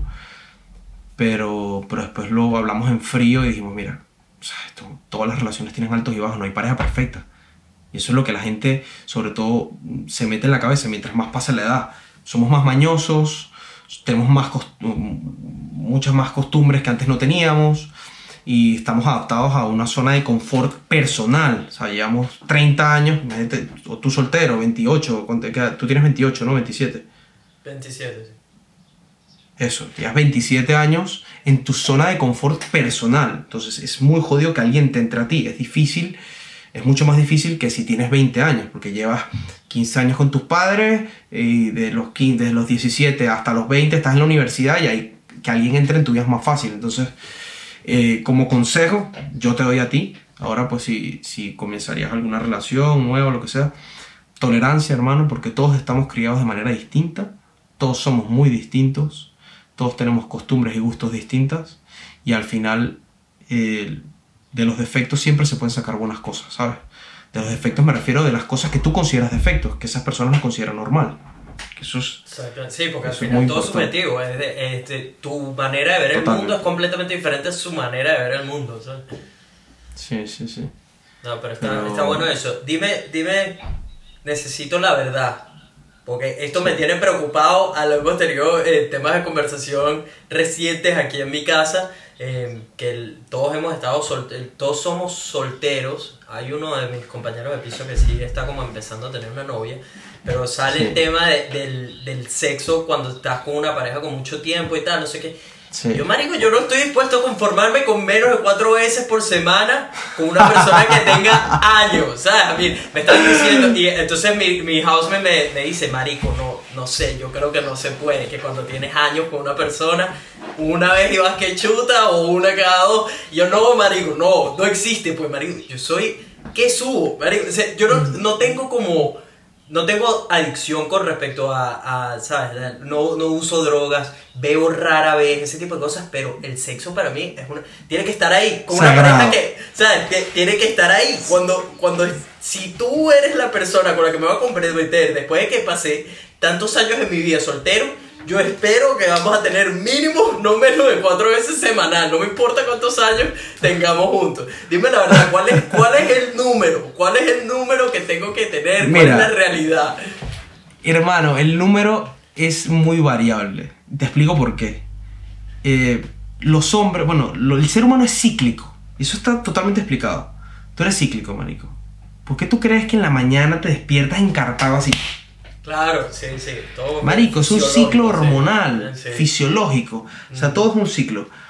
¿Qué pasa? Las mujeres tienen un ciclo también, pero el ciclo de las mujeres es larguísimo. Entonces, ¿qué pasa? Eh, estás 28 o 32 días de ciclo, eh, estás cambiando constantemente. Tu cerebro, tu manera de pensar, tus cosas. Y no es que las mujeres sean hormonales, sino que su ciclo es más largo que el de nosotros. ¿Entiendes? Entonces, ¿qué pasa? Tú cuando estás con una pareja viviendo con ella, te vas a encontrar que va a haber alguna semana, brother, que vas a estar como un conejo. ¿Sabes? y de puta madre, pero, a ver- pero a haber otra semana, a otra semana que, marico, que, marico, pedirás alguna colita, ¿sabes? Para el cielo, ¿sabes? Que estarás, marico, estarás con lo tuyo, sea, back to the basics, you know what I mean, ¿sabes? Entonces, marico, y eso depende evidentemente de la persona que está contigo, ¿sabes? Porque a las mujeres le afecta muchísimo el estado de ánimo, el estrés que tengan, ¿ok? Cómo se sientan ellas con su cuerpo, es fundamental. Gigante. Y para tú, es marico, y para tú conseguir mm, una meta, o sea, echar un polvo todos los días, tienes que meterte en, en esa cabeza y entender cómo puedes hacer tú para subirle el ánimo, para que, se- que ella se sienta sexy, se sienta bonita, se sienta guapa, para que ella se sienta bien, para que ella se despeje del trabajo. O sea, eso son, son técnicas. Es toda una estrategia. Es toda una estrategia, claro. Es una estrategia para llegarlo, para llegar, marico, a, ¿sabes? a, no, a no tener, Sí, a no sí, tenerte pura- a no tenerte- táctica. es una estrategia para, Pura- es una sí. táctica Esto, que esto, que esto hacer es como tú, dicen, esto es ajedrez, esto no es damas, esto es ajedrez. ajedrez, hermano, esto es así, muevo esta pieza para acá, para allá, todo para no terminar torcando el ganso, ¿sabes? Es así, es así, hermano. Y bueno, evidentemente, esa es la parte eh, sexual que es la verdad. O sea, marico, no, yo tengo una vida sexual súper buena, marico, y no me puedo quejar. O sea, además que yo soy tipo tú, weón, así, marico. Para mí el sexo es una vaina que, weón, o sea...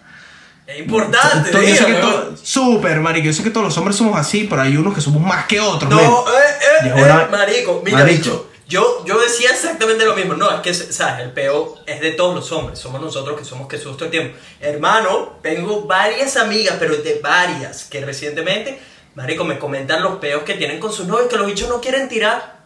ah, marico, entonces- yo no, y eso no, no, no lo puedo ¿Qué? entender, marico. Marico, pero te- te- y estamos hablando de, ojo, relaciones de 4, 5 años, una Sí, que sí, otra sí. un poco más de eso, y gente de mi edad, 27, 30, 30 y pico, que, marico, es tu mejor edad, ¿sabes? Tu mejor época Claro, en cuanto a sexo. Marico, el machete funciona al pelo, todo, deberías saber. Si, Todo. eres, rela- si eres sano relativamente, no Sí, sí, deberías sí, tener pedo de disfunción eréctil o lo que sea. Nada, nada. Marico, weón. Y los bichos es que no, que yo, eh, marico, esta es una de las excusas que sale, sale.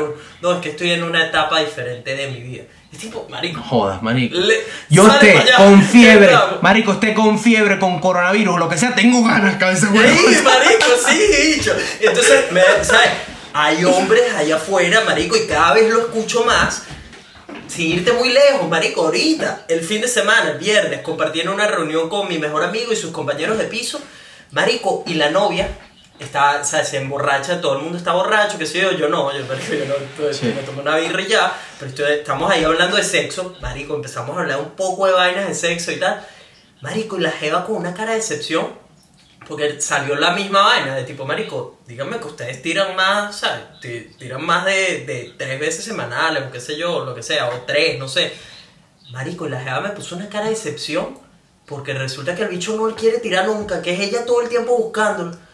Y No, yo sí, no, no, marico, y te hablo de una jeva bella, marico, bella. La chama es bellísima, es pana y está chévere y toda la vaina. Marico, el bicho no quiere coger nunca, weón. Marico, es que Dios no le da cacho a burro, hermano. Marico, Así y, y me estaba viendo con una cara, me estaba viendo con una carita de Marico, necesito ayuda, ¿sabes? Necesito al- al- un salvador. Y yo, no, no, No. eh, no mire para acá, no mire para acá. Yo la Marico, madre, pero sí, weón. pero, pero es eso, es que he, he visto que cada vez hay más hombres, weón, que los bichos se ponen la peluca cuando es la hora del sexo, no quieren, o, o... Marico, yo creo personalmente que es más una vaina de peos de ellos, ¿sabes? De seguridad de Claro. ellos mismos, vainas así, porque no entiendo cómo es el que no puedes quererlo, marico, no, no sé. Sí, sí, No sí. sé.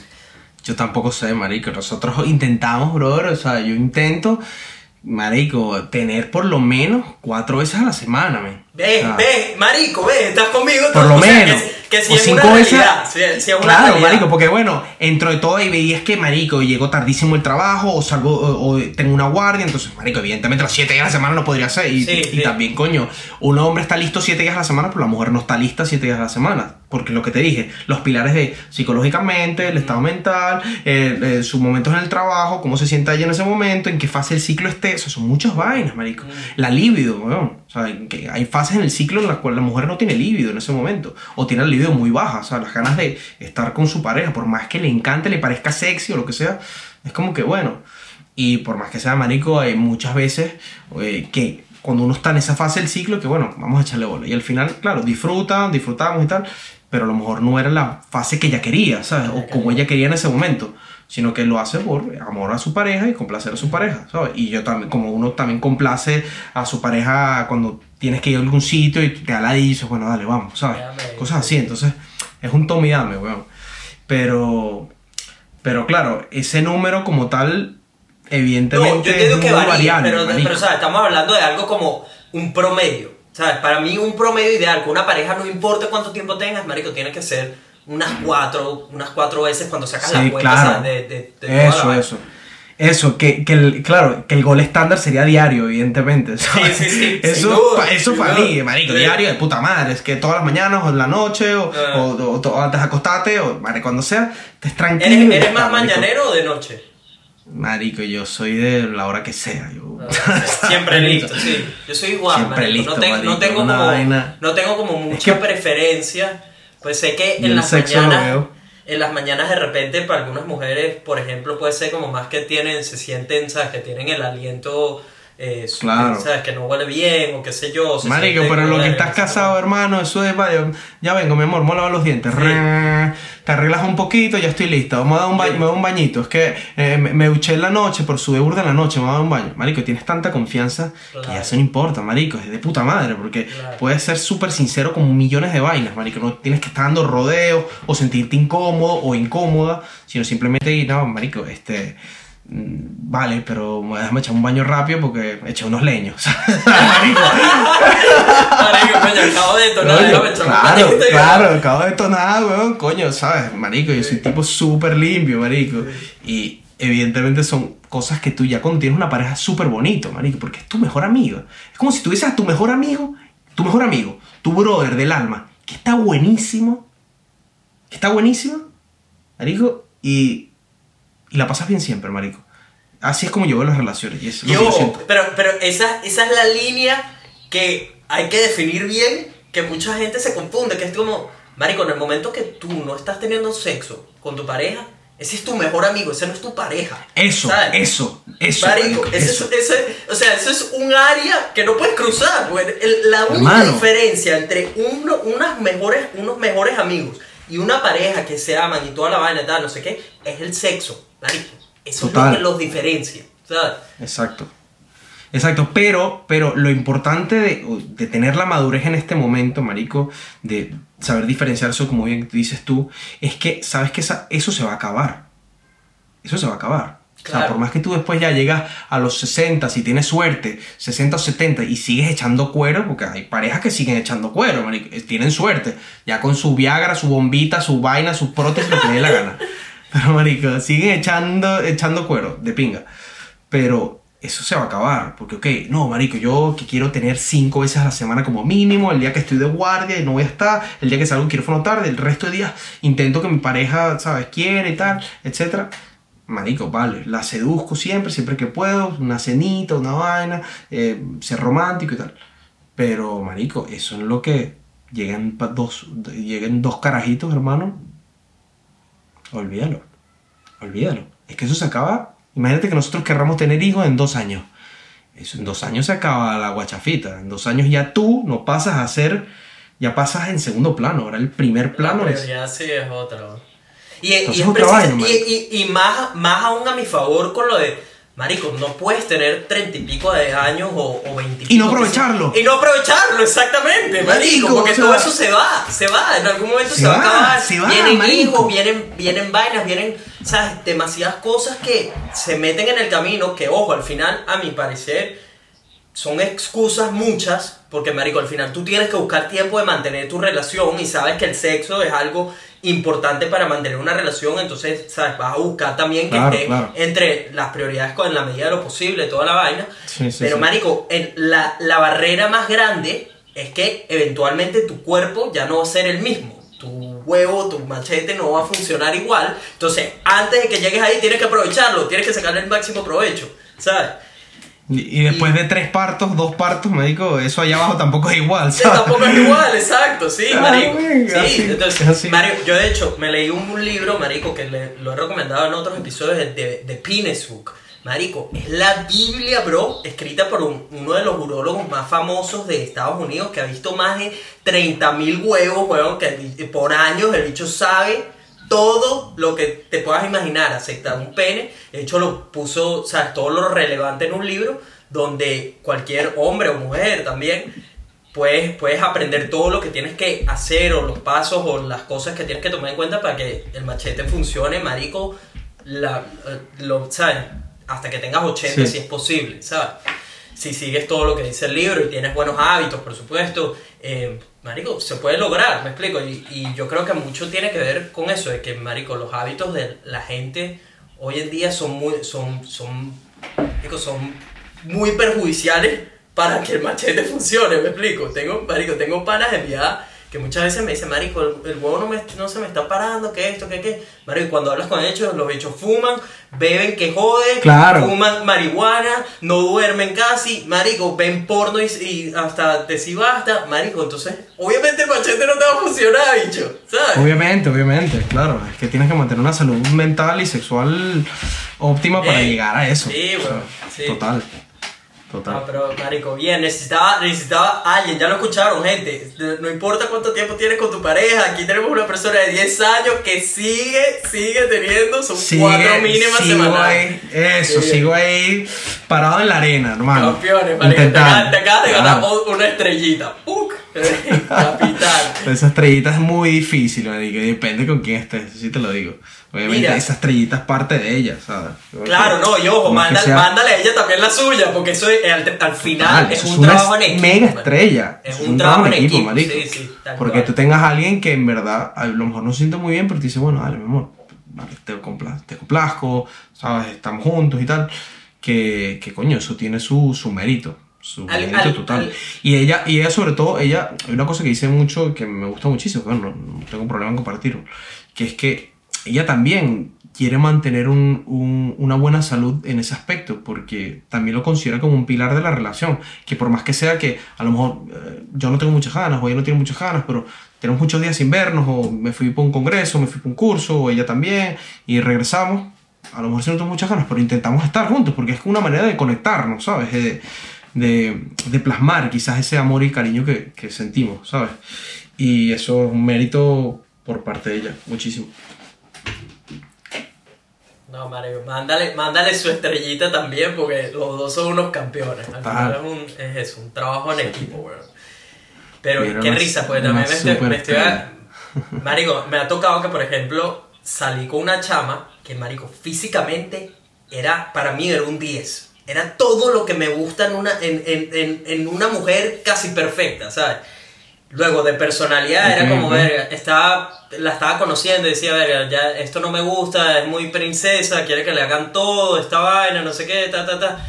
Marico, pero, o sea, siempre estuve como, ¿sabes qué? Déjame probar, déjame ver si este tipo, esto mejora o qué sé yo. Marico, y me recuerdo que llegó el día donde la, de- hablamos de, y la jeva me explicó que para ella el sexo no era nada importante. O sea, era, no, era como, No. sí, podemos tenerlo hoy y tal, pero el resto de la semana yo no, no lo necesito, no lo quiero, quiero que hagamos otras cosas. Podemos estar empiernados, pero nada es... Y mi cara así. Te vas. Te vas. Marico. Sí, te marico. vas. Eso no tiene solución. Eso no tiene solución. Nada. Marico, o sea, la jeva me dijo, no, marico, yo nunca, nunca en mi vida he tenido, y te estoy hablando de una jeva que está, marico, o sea, que con quien, quien sea que haya estado con ella se la quiere comer todos los días. Marico, y la jeva, no, no, no quiero, no quiero, no, no me llama mucho la atención y no pues, no vayas a esperar que conmigo vas a tener eso todo el tiempo y yo, se acabó, No. Se acabó. No, no, ella, ella se tiene que conseguir al pana ese, el novio de la pana esa sí. tuya, y cuilo, ¿sabes? Eso es lo que anda, es. anda con este pana que se ha dicho no lo necesita tampoco y ven ustedes qué coño hacen. No sé, se ponen Ah, a ver marico, películas de porno suaves juntos, a ver. Sí, weón, de, de, de, de, de film song, weón. Sí, Claro. clásico. Pura, pura, pura vaina que, que se sube. déjame, déjame coger unos audífonos que me pongo sin batería. Esta es primera vez que un guest se para del podcast y me deja solo, gente. Perdón, hermano, perdóname, que No sé qué. Aquí están, aquí están. Eh, lo siento, brother, de verdad. Tranquilo, Perdón. tranquilo. Es que, es que me estoy quedando sin batería y no quiero que se dañe el audio. Eh, Pónganse, pónganse.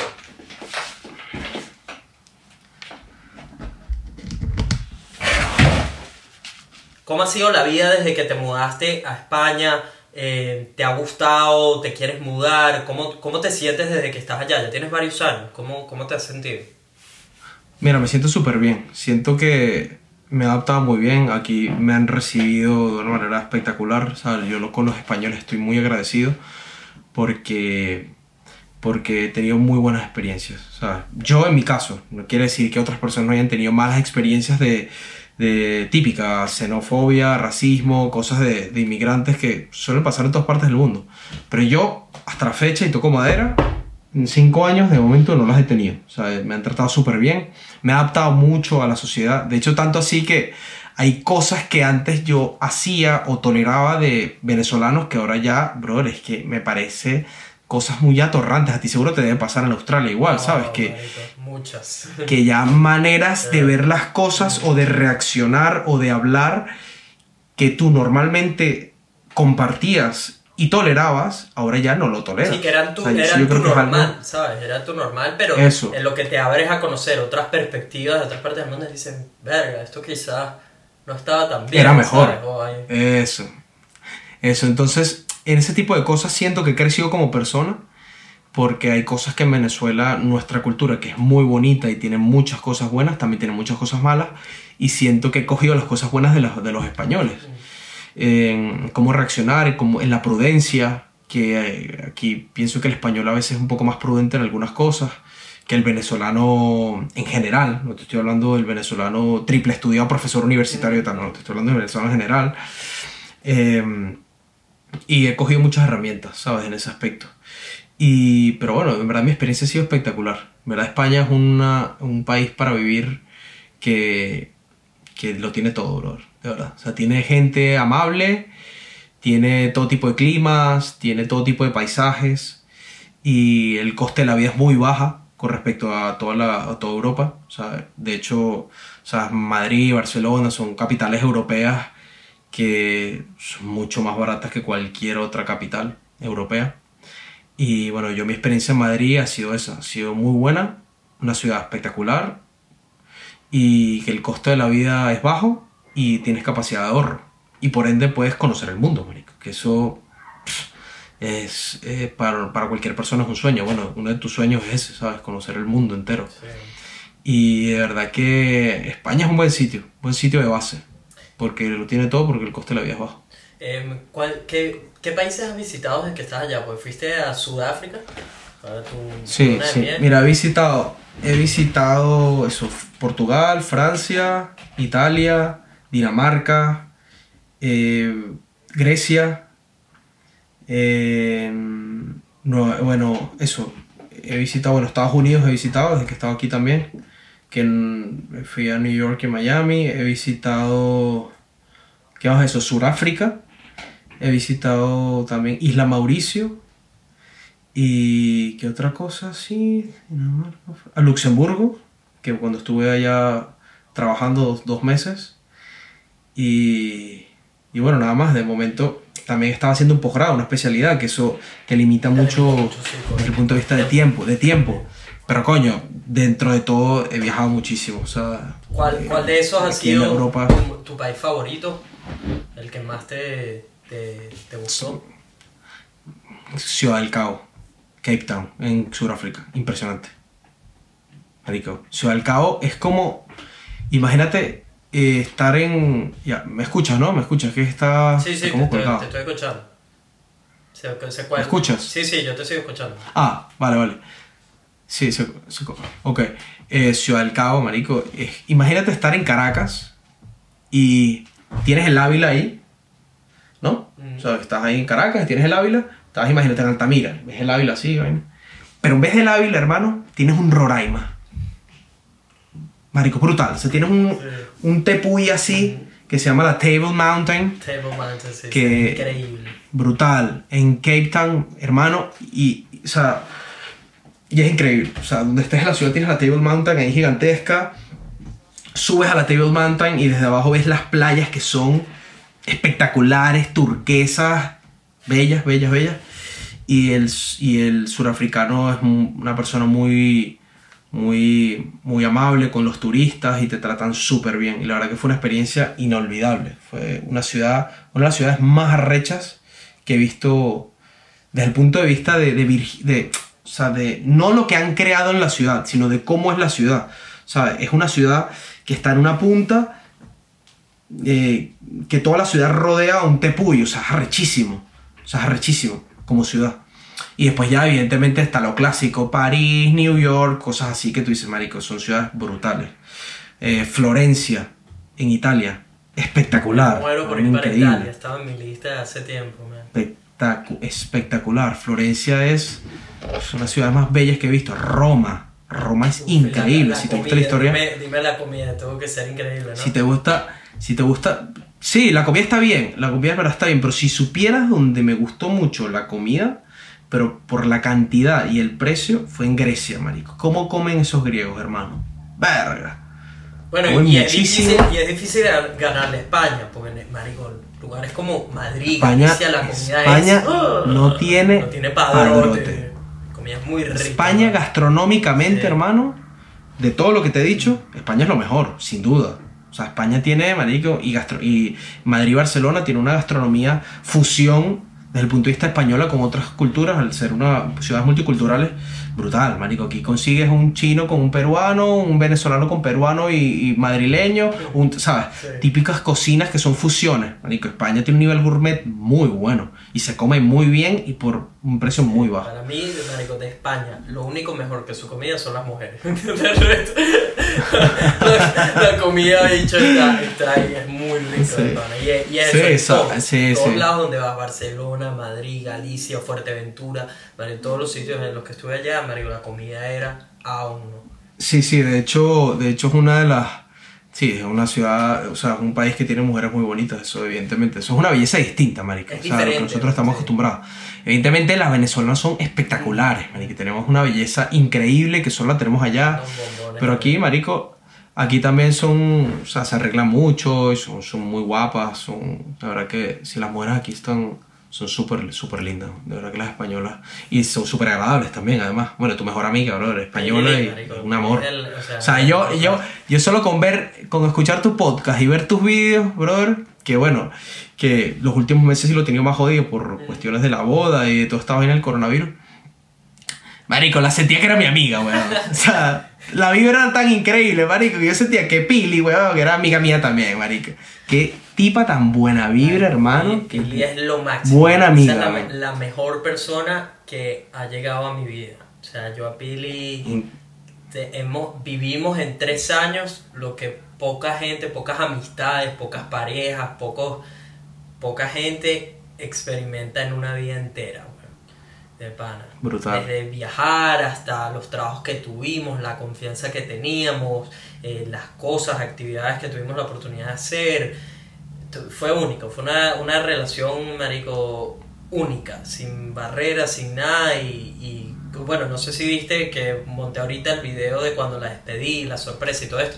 Marico, y están lloviendo mensajes de personas que, sobre todo personas que han estado siguiendo mis videos desde hace tiempo y tienen de alguna manera una conexión con Pili, ver cómo nos tuvimos que despedir y al final lo puse todo, puse todo muy, muy crudo, me explico, de cómo fue la despedida Sí. y todo esto. Eh, y marico, los mensajes están lloviendo de gente, ¿sabes? Diciendo lo- cómo lloraron con el video, esto, que por qué no volvemos, que por qué no, no hacemos esto, ¿sabes? Eh, que es muy bonito. bueno. Es que por más que sea, yo como por ejemplo consumidor de tu canal, yo lo veo, a ella lo veía como parte de Nelfelife, ¿sabes? sí. Porque es una persona muy importante para ti, me imagino, o ha sido todos estos días, es una persona, todos estos años, una persona que te ha apoyado en todos tus proyectos, lo que tú decías siempre, que, Marico, una vez más vamos a dejar el, vas a dejar el trabajo por venirte conmigo, o vamos a dejar el trabajo como es de costumbre.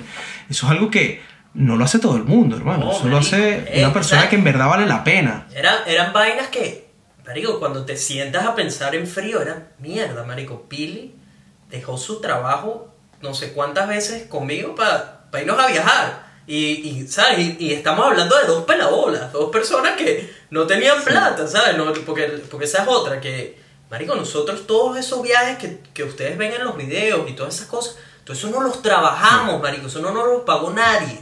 Todo, y, y trabajamos hasta decir basta para podernos dar los gustos que quisiéramos cuando estuviéramos viajando. Por todas las experiencias y todas las cosas que hicimos, marico, muchas veces comíamos, de repente buscábamos ahorrar dinero en comida. Comíamos lo más barato para poder tener dinero para hacer la, qué sé yo, montarse en helicóptero o lo que sea, la actividad que íbamos a hacer, que sabíamos que era lo que costaba dinero, pero al final era la experiencia que queríamos, ¿sabes?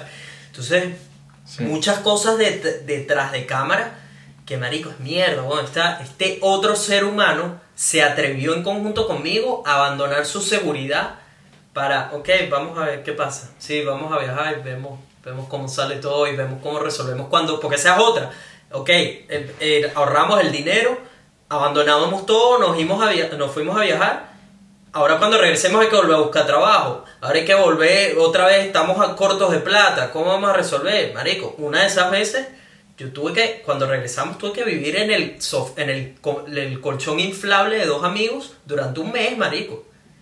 ¿Sabes? Porque llegué sin plata, llegué sin un medio cuando hicimos el sudeste asiático. Marico, ahí p- metido en un sofá inflable, weón, en la sala de dos amigos durante un mes, weón. Marico, ¿sabes? Y en ese sudeste asiático fue donde se te, se te jodió el disco duro. Ahí se, fue donde se me jodió el primero, Pálida, marico. Ah, O marico. sea, esa, esa es otra.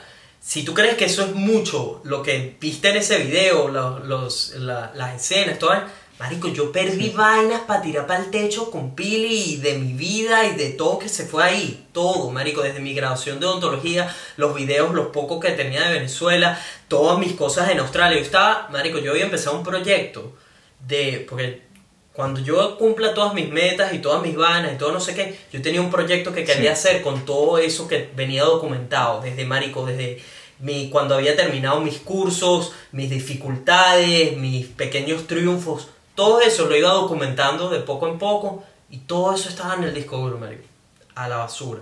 ¿Sabes? Todo eso se fue, esos proyectos que tenía pensado a largo plazo, cosas de mis viajes, mi viaje a Filipinas. Nosotros nos fuimos un mes a Filipinas y ese ha sido el mejor viaje que hicimos y se perdió todo, marico. Todo. No pude compartir ni un solo video. Lo único que me quedó fueron los videos que tenía en el celular, que fueron los que salen en ese, en ese video. Pero, marico, yo perdí Sí. cosas que valían oro, bro. ¿Sabes? Y que fue, un- y que fue un coñazo duro porque de, para mí esto, esto yo lo he visto desde el día uno como este va a ser mi trabajo.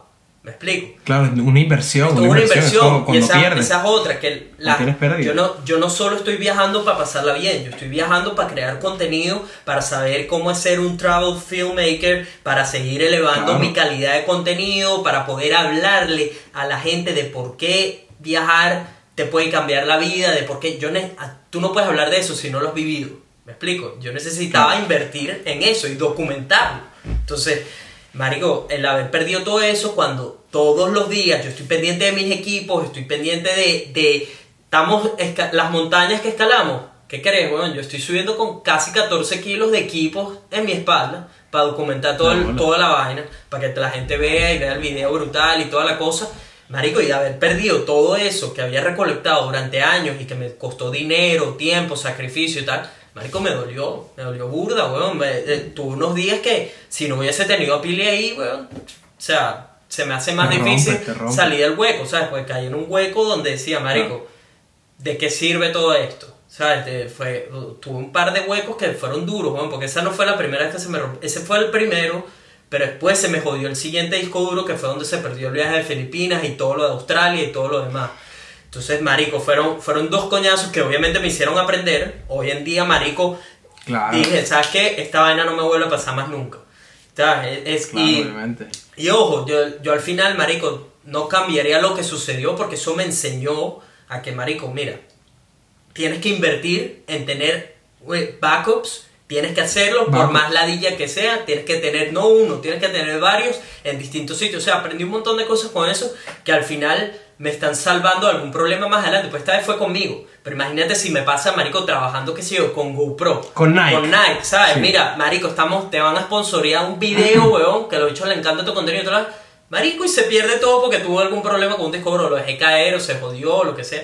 ¿Sabes, marico? Entonces, te va la mierda tu carrera. ¿sabes? Entonces, claro. eh, todos esos son, marico, aprendizajes, man. Aprendizajes que, como te digo, los errores que uno comete y, y- y tienes que aprender, pues. Pero hoy en día todos esos errores me han, me han ayudado a seguir elevando mi contenido a un mejor nivel y a hacerlo de Claro. alguna manera más segura, ¿sabes? Donde, donde haya me- menos margen de error con todo lo que estoy haciendo. Que, No, y me parece súper bien tu reflexión de decir que en verdad te estás protegiendo pensando un poco más allá en el futuro de si una compañía grande te coge. Es que es verdad, marico, porque a lo mejor el coñazo este ha sido nada más moralmente, pero después es que Y o- cumples un contrato. Y, o- y ojo, eso es marico, algo complicado. eh, estamos hablando de, de un cliente por meter a, a como una tercera persona en la ecuación, pero a mí al final, marico, me duele saber que perdí todos esos recuerdos que tenían míos, porque a mí lo que más, marico, una de las cosas que me hace más feliz es que si bien documento muchas cosas de mi vida y a veces es ladilla, a veces es como, marico, sacar la cámara, poner esto, que yo sé, después guardar el video, editarlo. Marico, una vez que ese producto está listo, una vez que creé eso que de alguna manera estaba en mi mente o está, fue un momento que fue fugaz, algo que se fue y que no va a volver, tengo la manera de revivirlo, porque es diferente cuando... Eso, ¿Sabes? eso, hermano, opino lo mismo. Es, Uf. es muy diferente, bro, igual, es muy diferente. Y es lo que le digo a la gente y, y por qué siempre le insisto a personas que, que, que, marico, que traten de documentar su vida, marico. Y a mí, por ejemplo, me, me hizo muy feliz cuando vi que hiciste unos videitos de, de Sudáfrica y esto, y tus viajecitos. Uf, marico, marico. ¿sabes qué es? Que no tiene que ser el mejor video del mundo, marico, con que saques tu teléfono y documentes, man, pues es muy diferente el contarle a alguien, marico, yo he estado en Japón, he estado en Filipinas, he vivido en Australia, hice esto, hice aquello, sí, eso, oh, coño, arrechísimo. Pero cuando tú lo puedes mostrar, y más que una foto, porque además, o sea, te puedo mostrar el video, te puedo mostrar lo que estaba sucediendo, los sonidos, todo esto, marico, en lo que tu mente, en lo que tus ojos eh, recolecta esa información de nuevo, tu cerebro empieza a desencadenar un montón de, de reacciones que recuerdas hasta olores, sabores, esto, Revives todo, revives marico, todo. Todo, entonces, marico, para mí eso, eso es lo, al final eso es lo más valioso de documentar toda mi vida, ¿sabes? De que revivo, o sea, tengo la capacidad de volver a mis viajes en Asia, a mis experiencias, todo mi viaje en caravana, marico, ese es el mejor viaje que he hecho en mi vida. Está todo documentado, puedo revivirlo en cualquier momento. Y no solo yo, Pili también. Eso al final es un regalo que les estoy haciendo a ellos también. O sea, mis, mis mejores amigos pueden volver a... Escriben YouTube, Nelson, y pueden ir a revivir todas sus aventuras y mostrárselos a otras personas. Marico, es algo que no tiene precio, ¿sabes? O sea, yo... Sí, no, opino, op- opino lo mismo, hermano. Yo soy, en ese aspecto, eh, y de hecho, bueno, es una de las cosas las cuales yo siempre te he admirado y siempre te lo he dicho, que me has motivado mucho a, a reproducir mi vida en ese aspecto.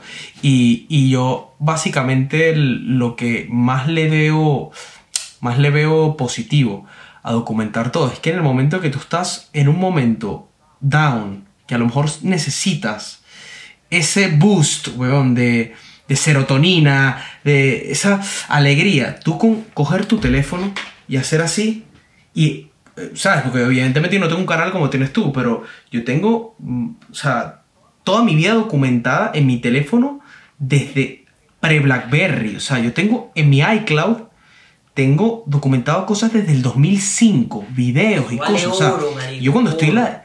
Vale oro. O sea, yo cuando estoy ladillado, lo que hago es, coño, déjame meterme en el viaje a Roma. Y lo que hago es ver vídeos del viaje a Roma. Brutal. O el vi- viaje a Sudáfrica.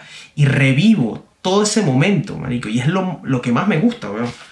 O sea, que en los momentos que lo necesito, que estoy down, que estoy deprimido, que estoy arrecho, que me pongo a ver esas vainas y me alegra la vida, man. O sea, se te alegra, es impresionante. Sí. Porque reproduces todo como si lo estuvieses viviendo de nuevo. Y, es increíble. y otra cosa importante de eso es que, Marico, cuando regresas a tu pasado por un momento, si las cosas no están bien en el presente o estás atravesando una circunstancia dura o, acabas de algo, le acaba de dar vuelta 180 a tu vida, te acaban de sacar del carril, del camino, poder regresar al pasado y saber que mierda, he estado en circunstancias peores, ¿sabes? He estado, yo, marico, yo aplico mucho esa de regresar un momento, hacer ese detachment cuando algo no está saliendo bien en el presente, que ahorita, marico, tengo un montón de metas rudas que la gente, ¿sabes? Ni, ni se imagina, porque solo están viendo el contenido y toda la cosa, pero detrás de todo esto tengo Sí. un montón de, de problemas encima y de cosas, barreras que estoy buscando superar y cómo hacer todo esto sustentable, tanto el podcast como YouTube y toda la cosa.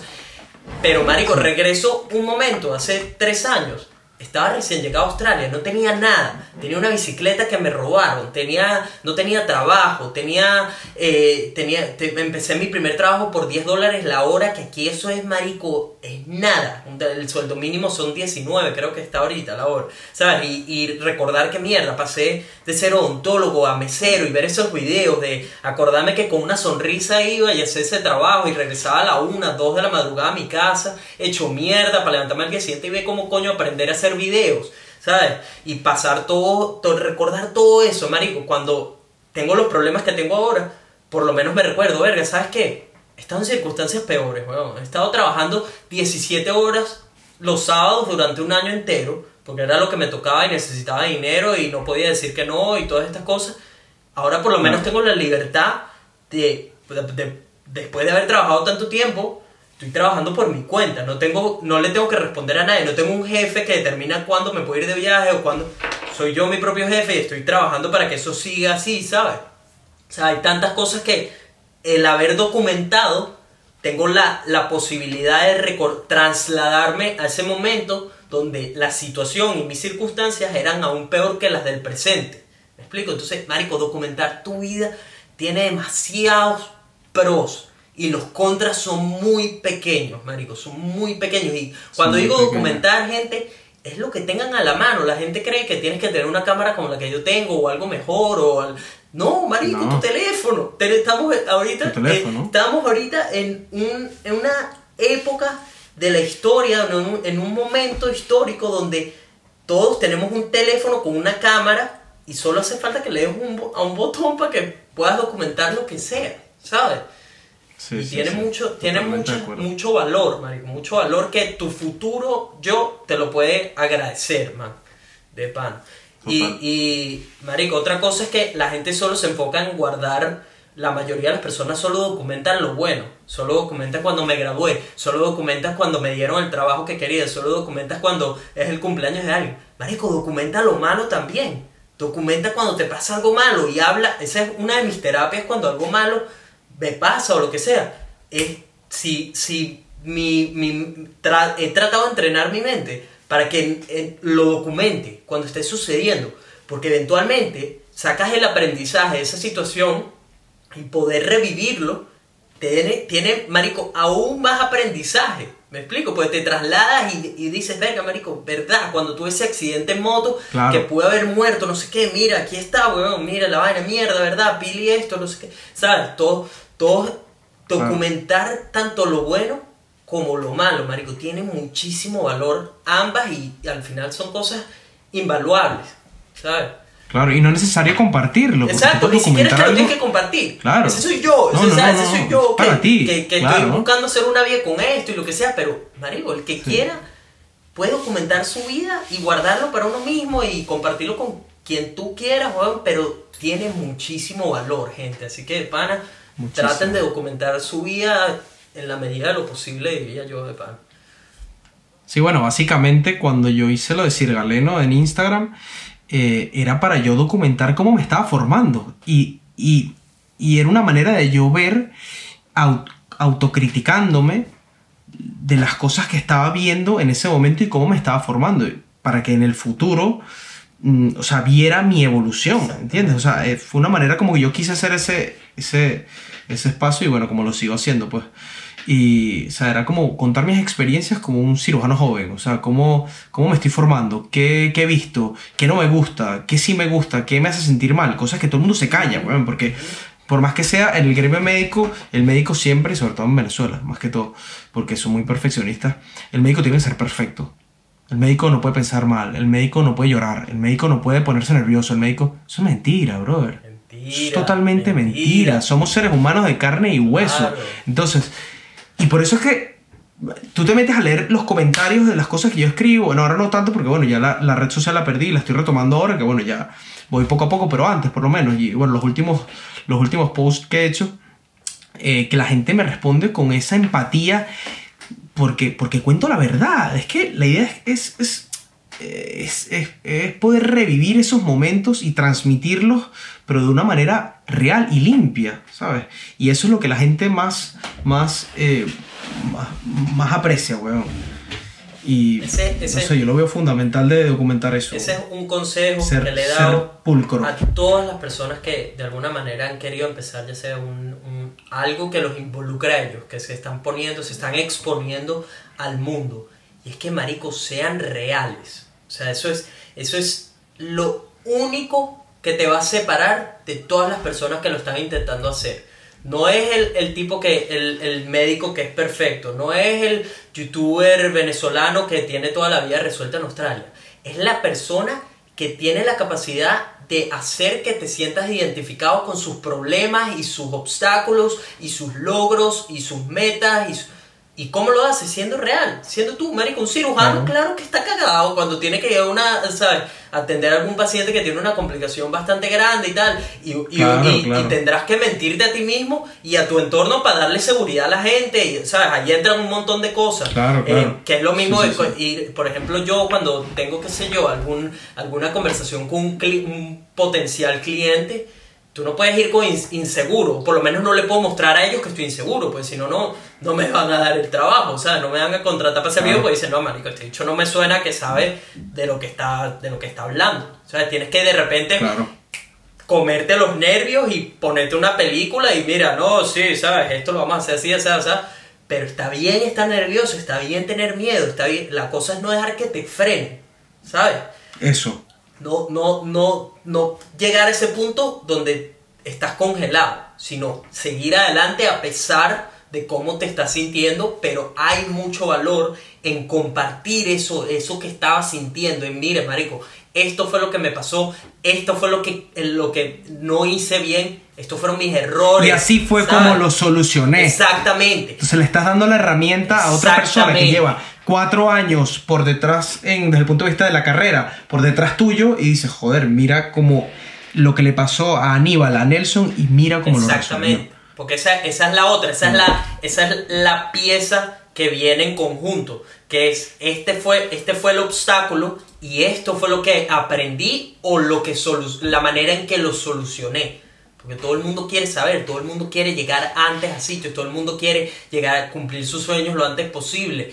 Y todo lo puedes hacer si aprendes y estudias a otras personas que están haciendo lo mismo que tú quieres Claro. hacer, ¿sabes? Entonces hay, Claro. hay muchísimo valor Sí. en, en eso. De una vez, eh, ¿dónde te puede conseguir la gente en redes sociales? Por si tienen alguna pregunta, ya sea de medicina o Bueno, de. Sí, no, me pueden, pues si tienen preguntas de cirugía, de medicina, me pueden seguir en Sir Galeno, Sir de cirujano, Galeno, pues de médico de Galeno, Sir Galeno en Instagram y en Twitter. Y bueno, ahí cuento vivencias mías de, como, como formación como cirujano joven y, y nada, bienvenido, lo que De sea. todas maneras, los links van a estar en la descripción. Ya estamos llegando al final, pues sé que además tu cámara no puede grabar mucho tiempo, mucho tiempo más. Sí, Eh, le quedan como 15 minutos. Eh, ya saben, gente, lo pueden conseguir en las redes sociales como arroba circaleno. Los links están en la descripción. Una cosa que quería tocar contigo, el coronavirus. Tú tuviste, tú, tuviste coronavirus. Cuéntanos un poco de tu experiencia con, con los síntomas, con el virus como tal. Sí. Bueno, yo la verdad tuve, o sea, tuve muy poca, poca sintomatología, tuve suerte de de no ser un, paciente complicado. Yo simplemente tuve un síndrome viral eh, generalizado, tuve febrícula, una fiebre no muy elevada, tuve dolor de cabeza, dolor detrás de los ojos, dolor retrocular. Y, bueno, más que todo malestar general y decaída, o sea, decadencia. Estabas así como gasténico, muy cansado. muy parecido al dengue, ¿sabes? Todo, cualquier venezolano ha tenido dengue alguna vez en la vida el que no ha tenido ha tenido demasiada suerte pero básicamente yo lo recuerdo mucho al dengue. O sea, un síndrome viral que me tumbó. Yo estuve como, como 20 días en casa. 15 días sí estuve con síntomas y los últimos 5 días no tuve síntomas. Y básicamente era eso. El primer día comencé con un malestar general, dolor en la espalda, muy fuerte, y cefalea, dolor de cabeza que se me irradiaba hacia la región de los ojos. Eh, después de eso comencé con la febrícula el segundo día y al tercer cuarto día, si mal no recuerdo, comencé ya así con el cansancio fuerte, con la debilidad. Y, y se me cortó el gusto y el olfato, algo impresionante. Eso te iba a preguntar, el sabor metálico, que del que tanto hablan. Tenía, tenía como un sabor metálico en la boca y el gusto se me había disminuido totalmente. O sea, yo echaba 5 kilos de sal y sentía salado, pero no tanto. Y el olfato sí lo había perdido completamente, hermano. O sea, tú coges un perfume, te lo echas en la mano y haces así. No olía nada, nada. Yo podía tener una petaca de mierda en mi mano y no lo olía. O sea, era impresionante, brother. Impresionante. Y, y, nada, en verdad estuve. Mi experiencia fue. No fue mala del todo. O sea, fue buena porque, bueno, estuve en mi casa también. Tengo una compañía, tengo mi esposa, que ella también. también le dio? Sí, al tercer día comenzó con síntomas y, y nada, marico, estábamos aislados, cada quien en una habitación, cumpliendo las medidas de distancia de seguridad, etc. Ella pues entraba a la habitación con mascarilla, con guantes, para darme la, llevarme la comida, etc. Pero ya el cuarto día ya empezó, ya, mira, no huelo nada. Yo dije, ah, tienes coronavirus, ¿sabes? Y entonces ya ella comenzó a sentirse un poco mal, ya yo estaba sintiendo un poco mejor, entonces ya el aislamiento prácticamente me tocó a mí, ya pues mira, yo la cuidaba, nos turnábamos un poco y ya como a la semana, a los 7, 8 días, es como que marico, brother, vente a dormir en el cuarto, vamos a dormir juntos, ya que coño, marico, ¿sabes?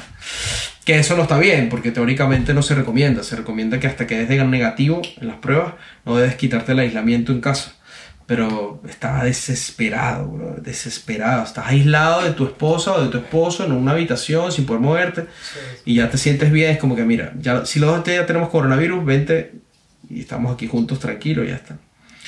Y, nada, marico, fue una experiencia bastante, bastante rara porque en verdad nunca había estado tanto tiempo metido en, bueno, todos ahora estamos en el mundo por esta, esta pandemia, estamos en cuarentena, muchos metidos en sus casas, dependiendo del país que está entonces te aprendes a, a, conocer mucho en ti, sacas lo mejor y lo peor de ti. Eso te digo, de todas las crisis se saca lo mejor y lo peor de ti. Entonces te das cuenta de muchas cosas buenas que tienes, o te da tiempo de meditar, te da tiempo de, de, de autocriticarte, de crecer como persona, pero también te saca tu peor faceta, tus peores amargues, tus peores cosas. Y pero bueno, como tienes tiempo para arreglarlo, pues vas creciendo como persona. Entonces eso es lo positivo que yo lo vi hasta esta pandemia, es que me dio tiempo para compartir conmigo personalmente, porque como tú muy bien sabes, tanto tú como yo tenemos muy poco tiempo, y también, bueno, compartir mucho con mi esposa. Eso, eso es, fue una de las cosas positivas que, que me dio el coronavirus. Y bueno, tuve suerte que ni yo ni ningún familiar salimos con complicaciones de la infección. Qué bueno.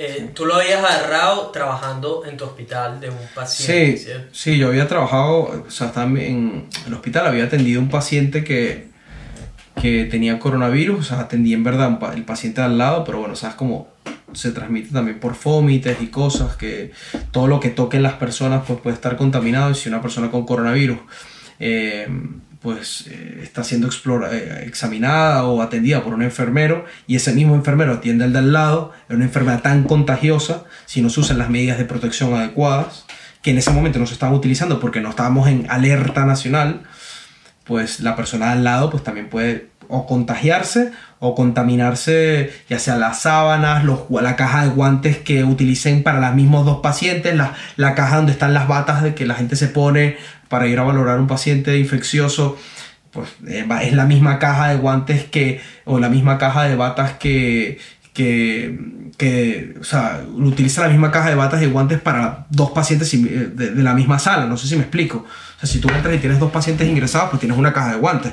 Coges unos guantes, exploras uno, los tiras, te lavas las manos, coges la otra caja de guantes, eh, coges otro par de guantes para valorar al otro. Y por más que sea una cosa tan, tan infectiva como lo es el coronavirus, eh, pues se puede transmitir de esa manera. Y eso es lo que yo, esa es mi conclusión, que fue lo que pasó.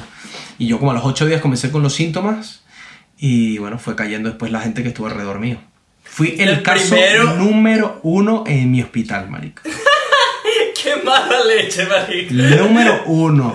O sea, ese paciente que te dije yo fue el paciente uno en Guadalajara. Yo trabajo, yo trabajo en una provincia que queda justo al lado de Madrid. No es comunidad de Madrid, sino es otra provincia. Y es como decirte Maracay, que es Estado de Aragua, pero está al lado de Caracas, ¿sabes? O sea, yo trabajo a 50 kilómetros de Madrid. Yo veo Madrid y todo perfectamente, pero bueno, trabajo ahí. Y es otra comunidad autónoma distinta. Madrid ya estaba en crisis, etc. Y Guadalajara no había tenido el primer caso. Y el primer caso que tuvo Guadalajara fue ese paciente y el primer médico contagiado fui yo. Qué mala leche, man. Sí, Pero bueno, si te pones a ver, en verdad, mala leche, pero a la vez buena, buena suerte, porque eh, en ese momento Guadalajara no estaba en crisis. teníamos todos los recursos. O sea, si yo me hubiese complicado con una neumonía heavy, con un síndrome de distrés respiratorio, hubiese necesitado terapia intensiva, yo tenía mi hueco. El problema es cuando ya la cosa está en crisis, en pandemia, en alerta nacional, que todo está saturado y como te, te, te un, un, síndrome de, de distrés respiratorio, estés jodido y necesitas una terapia intensiva y no haya un respirador, ahí es cuando estás jodido. Entonces yo por lo menos tuve suerte que tanto yo como mi esposa lo tuvimos en un momento que dentro de todo habían recursos, no estaban saturadas la sanidad, la sanidad pública. ¿Cuánto tiempo pasó para que pudieras retomar tu trabajo? Porque eres un guerrero que volvió al campo de batalla. Marico, a los 20 días, más o menos. al día 19 me hice la prueba. Al día 15 ya estaba sin síntomas. Día 16, más o menos. Al día 18 lo reporté al hospital. Le dije, mira, ya no tengo síntomas. Al día 19 me hicieron la prueba. Y el día 19 por la tarde me dijeron, estás negativo. Y el día 20 estaba haciendo una guardia 24 horas, Bien, un campeón. Gracias por, estar ahí afuera en el campo de batalla, tratando de salvar, haciendo lo mejor para salvar vidas. se aprecia mucho, eres uno de los héroes de este, de este momento histórico estamos, gracias, estamos viviendo todos. Em, Muchas gracias. ¿cómo, ¿Cómo está la situación ahorita en España y cuál es tu punto de vista de, en general, cómo ves el, el futuro cercano?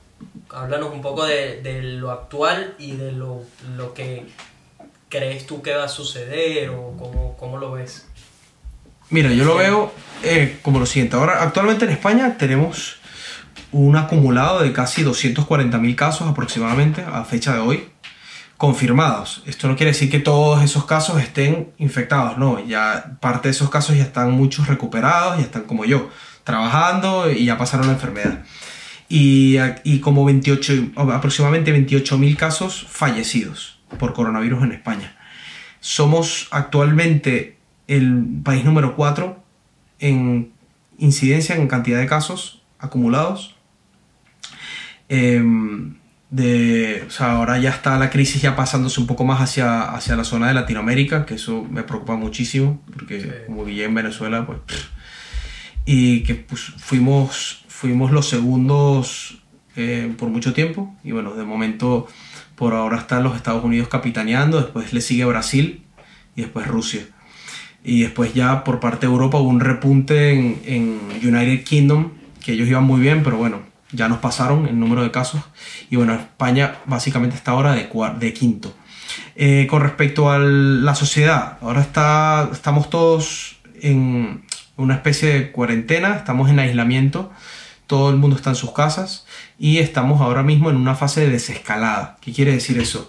Que mm, tú no puedes tú no puedes meter a todo el mundo en su, en su casa y de golpe decir, pues mira, ya, vida normal, ahora mismo, porque la gente se desboca, está desesperada por salir, está desesperada por hacer su vida normal y vuelves a, presentar un rebrote sin duda. Entonces lo que está haciendo el gobierno es una escalada, desescalada por fases. Entonces estamos de fase cero, en fase cero nos, nos dejaban salir de la casa, estábamos, podíamos salir de la casa en horarios restringidos, Restringidos me refiero a, dependiendo al grupo etario. O sea, había cierta hora que podían salir los abuelitos mayores de 65 años, había cierta hora que podían salir los niños a hacer deporte, ejercicio, bicicleta, lo que sea, acompañado de uno de sus padres.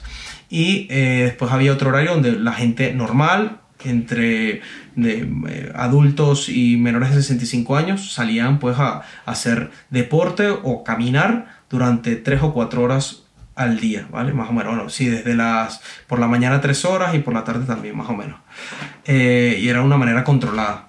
Tienes que mantener una distancia de seguridad con todo el mundo, solamente podías ir respetar o no cumplir esa distancia con las personas que, con las que convivas tú actualmente, normalmente. Y, y bueno, después ya pasamos a la fase 1, que eso fue ahora a mediados de abril, no en todas las comunidades, sino pues, en algunas comunidades donde la, la incidencia era, era, mucho menor. En Madrid todavía no habíamos pasado. Que en la fase 1 ya te dejaban por lo menos salir a la calle, yendo a sitios o restaurantes que tuviesen terraza, donde te pudiese sentar manteniendo una distancia de seguridad entre una mesa y otra, y esas terrazas con el aforo del 50%. ¿Vale? El máximo. O sea, más del 50% del aforo normal que suele tener ese negocio eh, no estaba permitido. Entonces, esa es la fase en la que estamos actualmente ahora en España, por lo menos en las ciudades en las cuales la, ha golpeado mucho más duro el coronavirus, por ejemplo Madrid y Barcelona. Estamos ahora en fase 1. Ya hay fases, eh, hay otras comunidades que están en fase 2, como por ejemplo Guadalajara, que si bien está al lado de, de Madrid, pero ya están en fase 2, donde ya pueden hacer reuniones ah, bueno, y también en la fase 1 ya podías, la gente te podía visitar en tu casa, de no, en, grupos pequeños, de menos de 10 personas, y ya podías hacer reuniones en la fase 2 de un grupo un poco más grande, y, y bueno, ya por lo menos podías hacer un paseo con grupos de 3 personas máximo, que recién en el domicilio, ya puedes hacer deporte de forma individual durante una hora, o sea, ya, ya otras cosas con respecto al escenario anterior, o sea, ya te permiten hacer otras cosas. Y, bueno, ya puedes ir a negocios siempre cuando tengas citas previas. O sea, necesito ir a reparar mi teléfono. Pues mira, cita previa y ya puedes ir a ese sitio, cosas así. Y eso es lo que estamos actualmente en España, más que todo, fase 1 y fase 2. Ya después la, las distintas fases eh, se irán desarrollando en función a cómo, vaya, a cómo vaya evolucionando el número de casos y muertes. Pero bueno, eso ya es otro tema un poco más largo.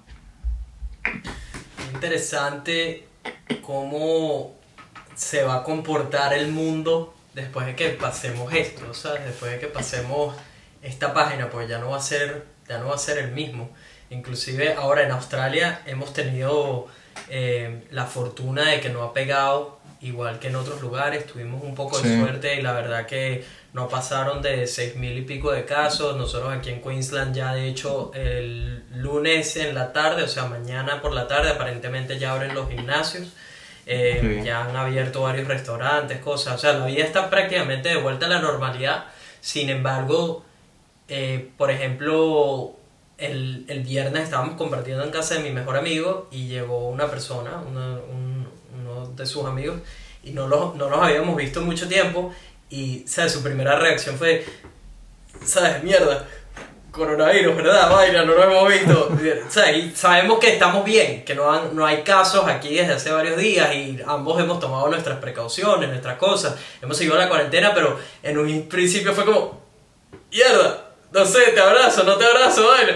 O sea, al final que lo, lo, abrazas, pero eso, eso es con alguien de confianza y en un país como Australia donde tuvimos mucha suerte, como te digo, eh, pero en otros países donde ha pegado más duro, como España y todo esto, marico, va a ser muy diferente, ¿sabes? Va a ser muy jodido. Eh, en Estados Unidos, la, la- tanto la interacción que vamos a tener como las decisiones que van a tomar un montón de empresas, ahora viendo que todo lo pueden hacer online, que no necesitan gastos de, de tal cosa, de tal, de tal posición en la empresa, no, mira, Sí, eso sí, no sí, hacía falta, ¿sabes? O ahora Incluso esto lo vamos a hacer en la online. medicina se está evaluando mucho eso, la parte de las consultas online en muchos ámbitos También, se está también, intentando aplicar.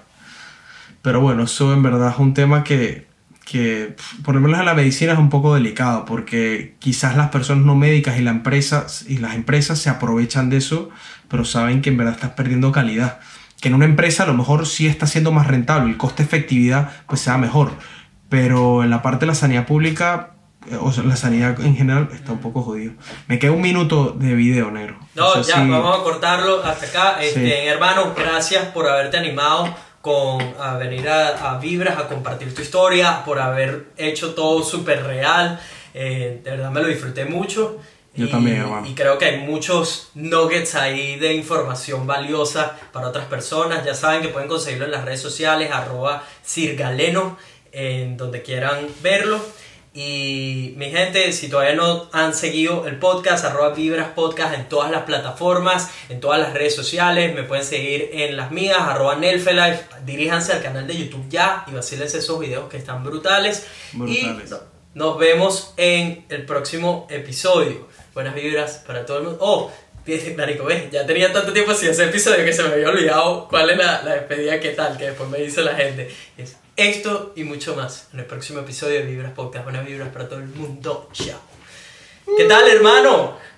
Brutal, bro. Déjame parar esto.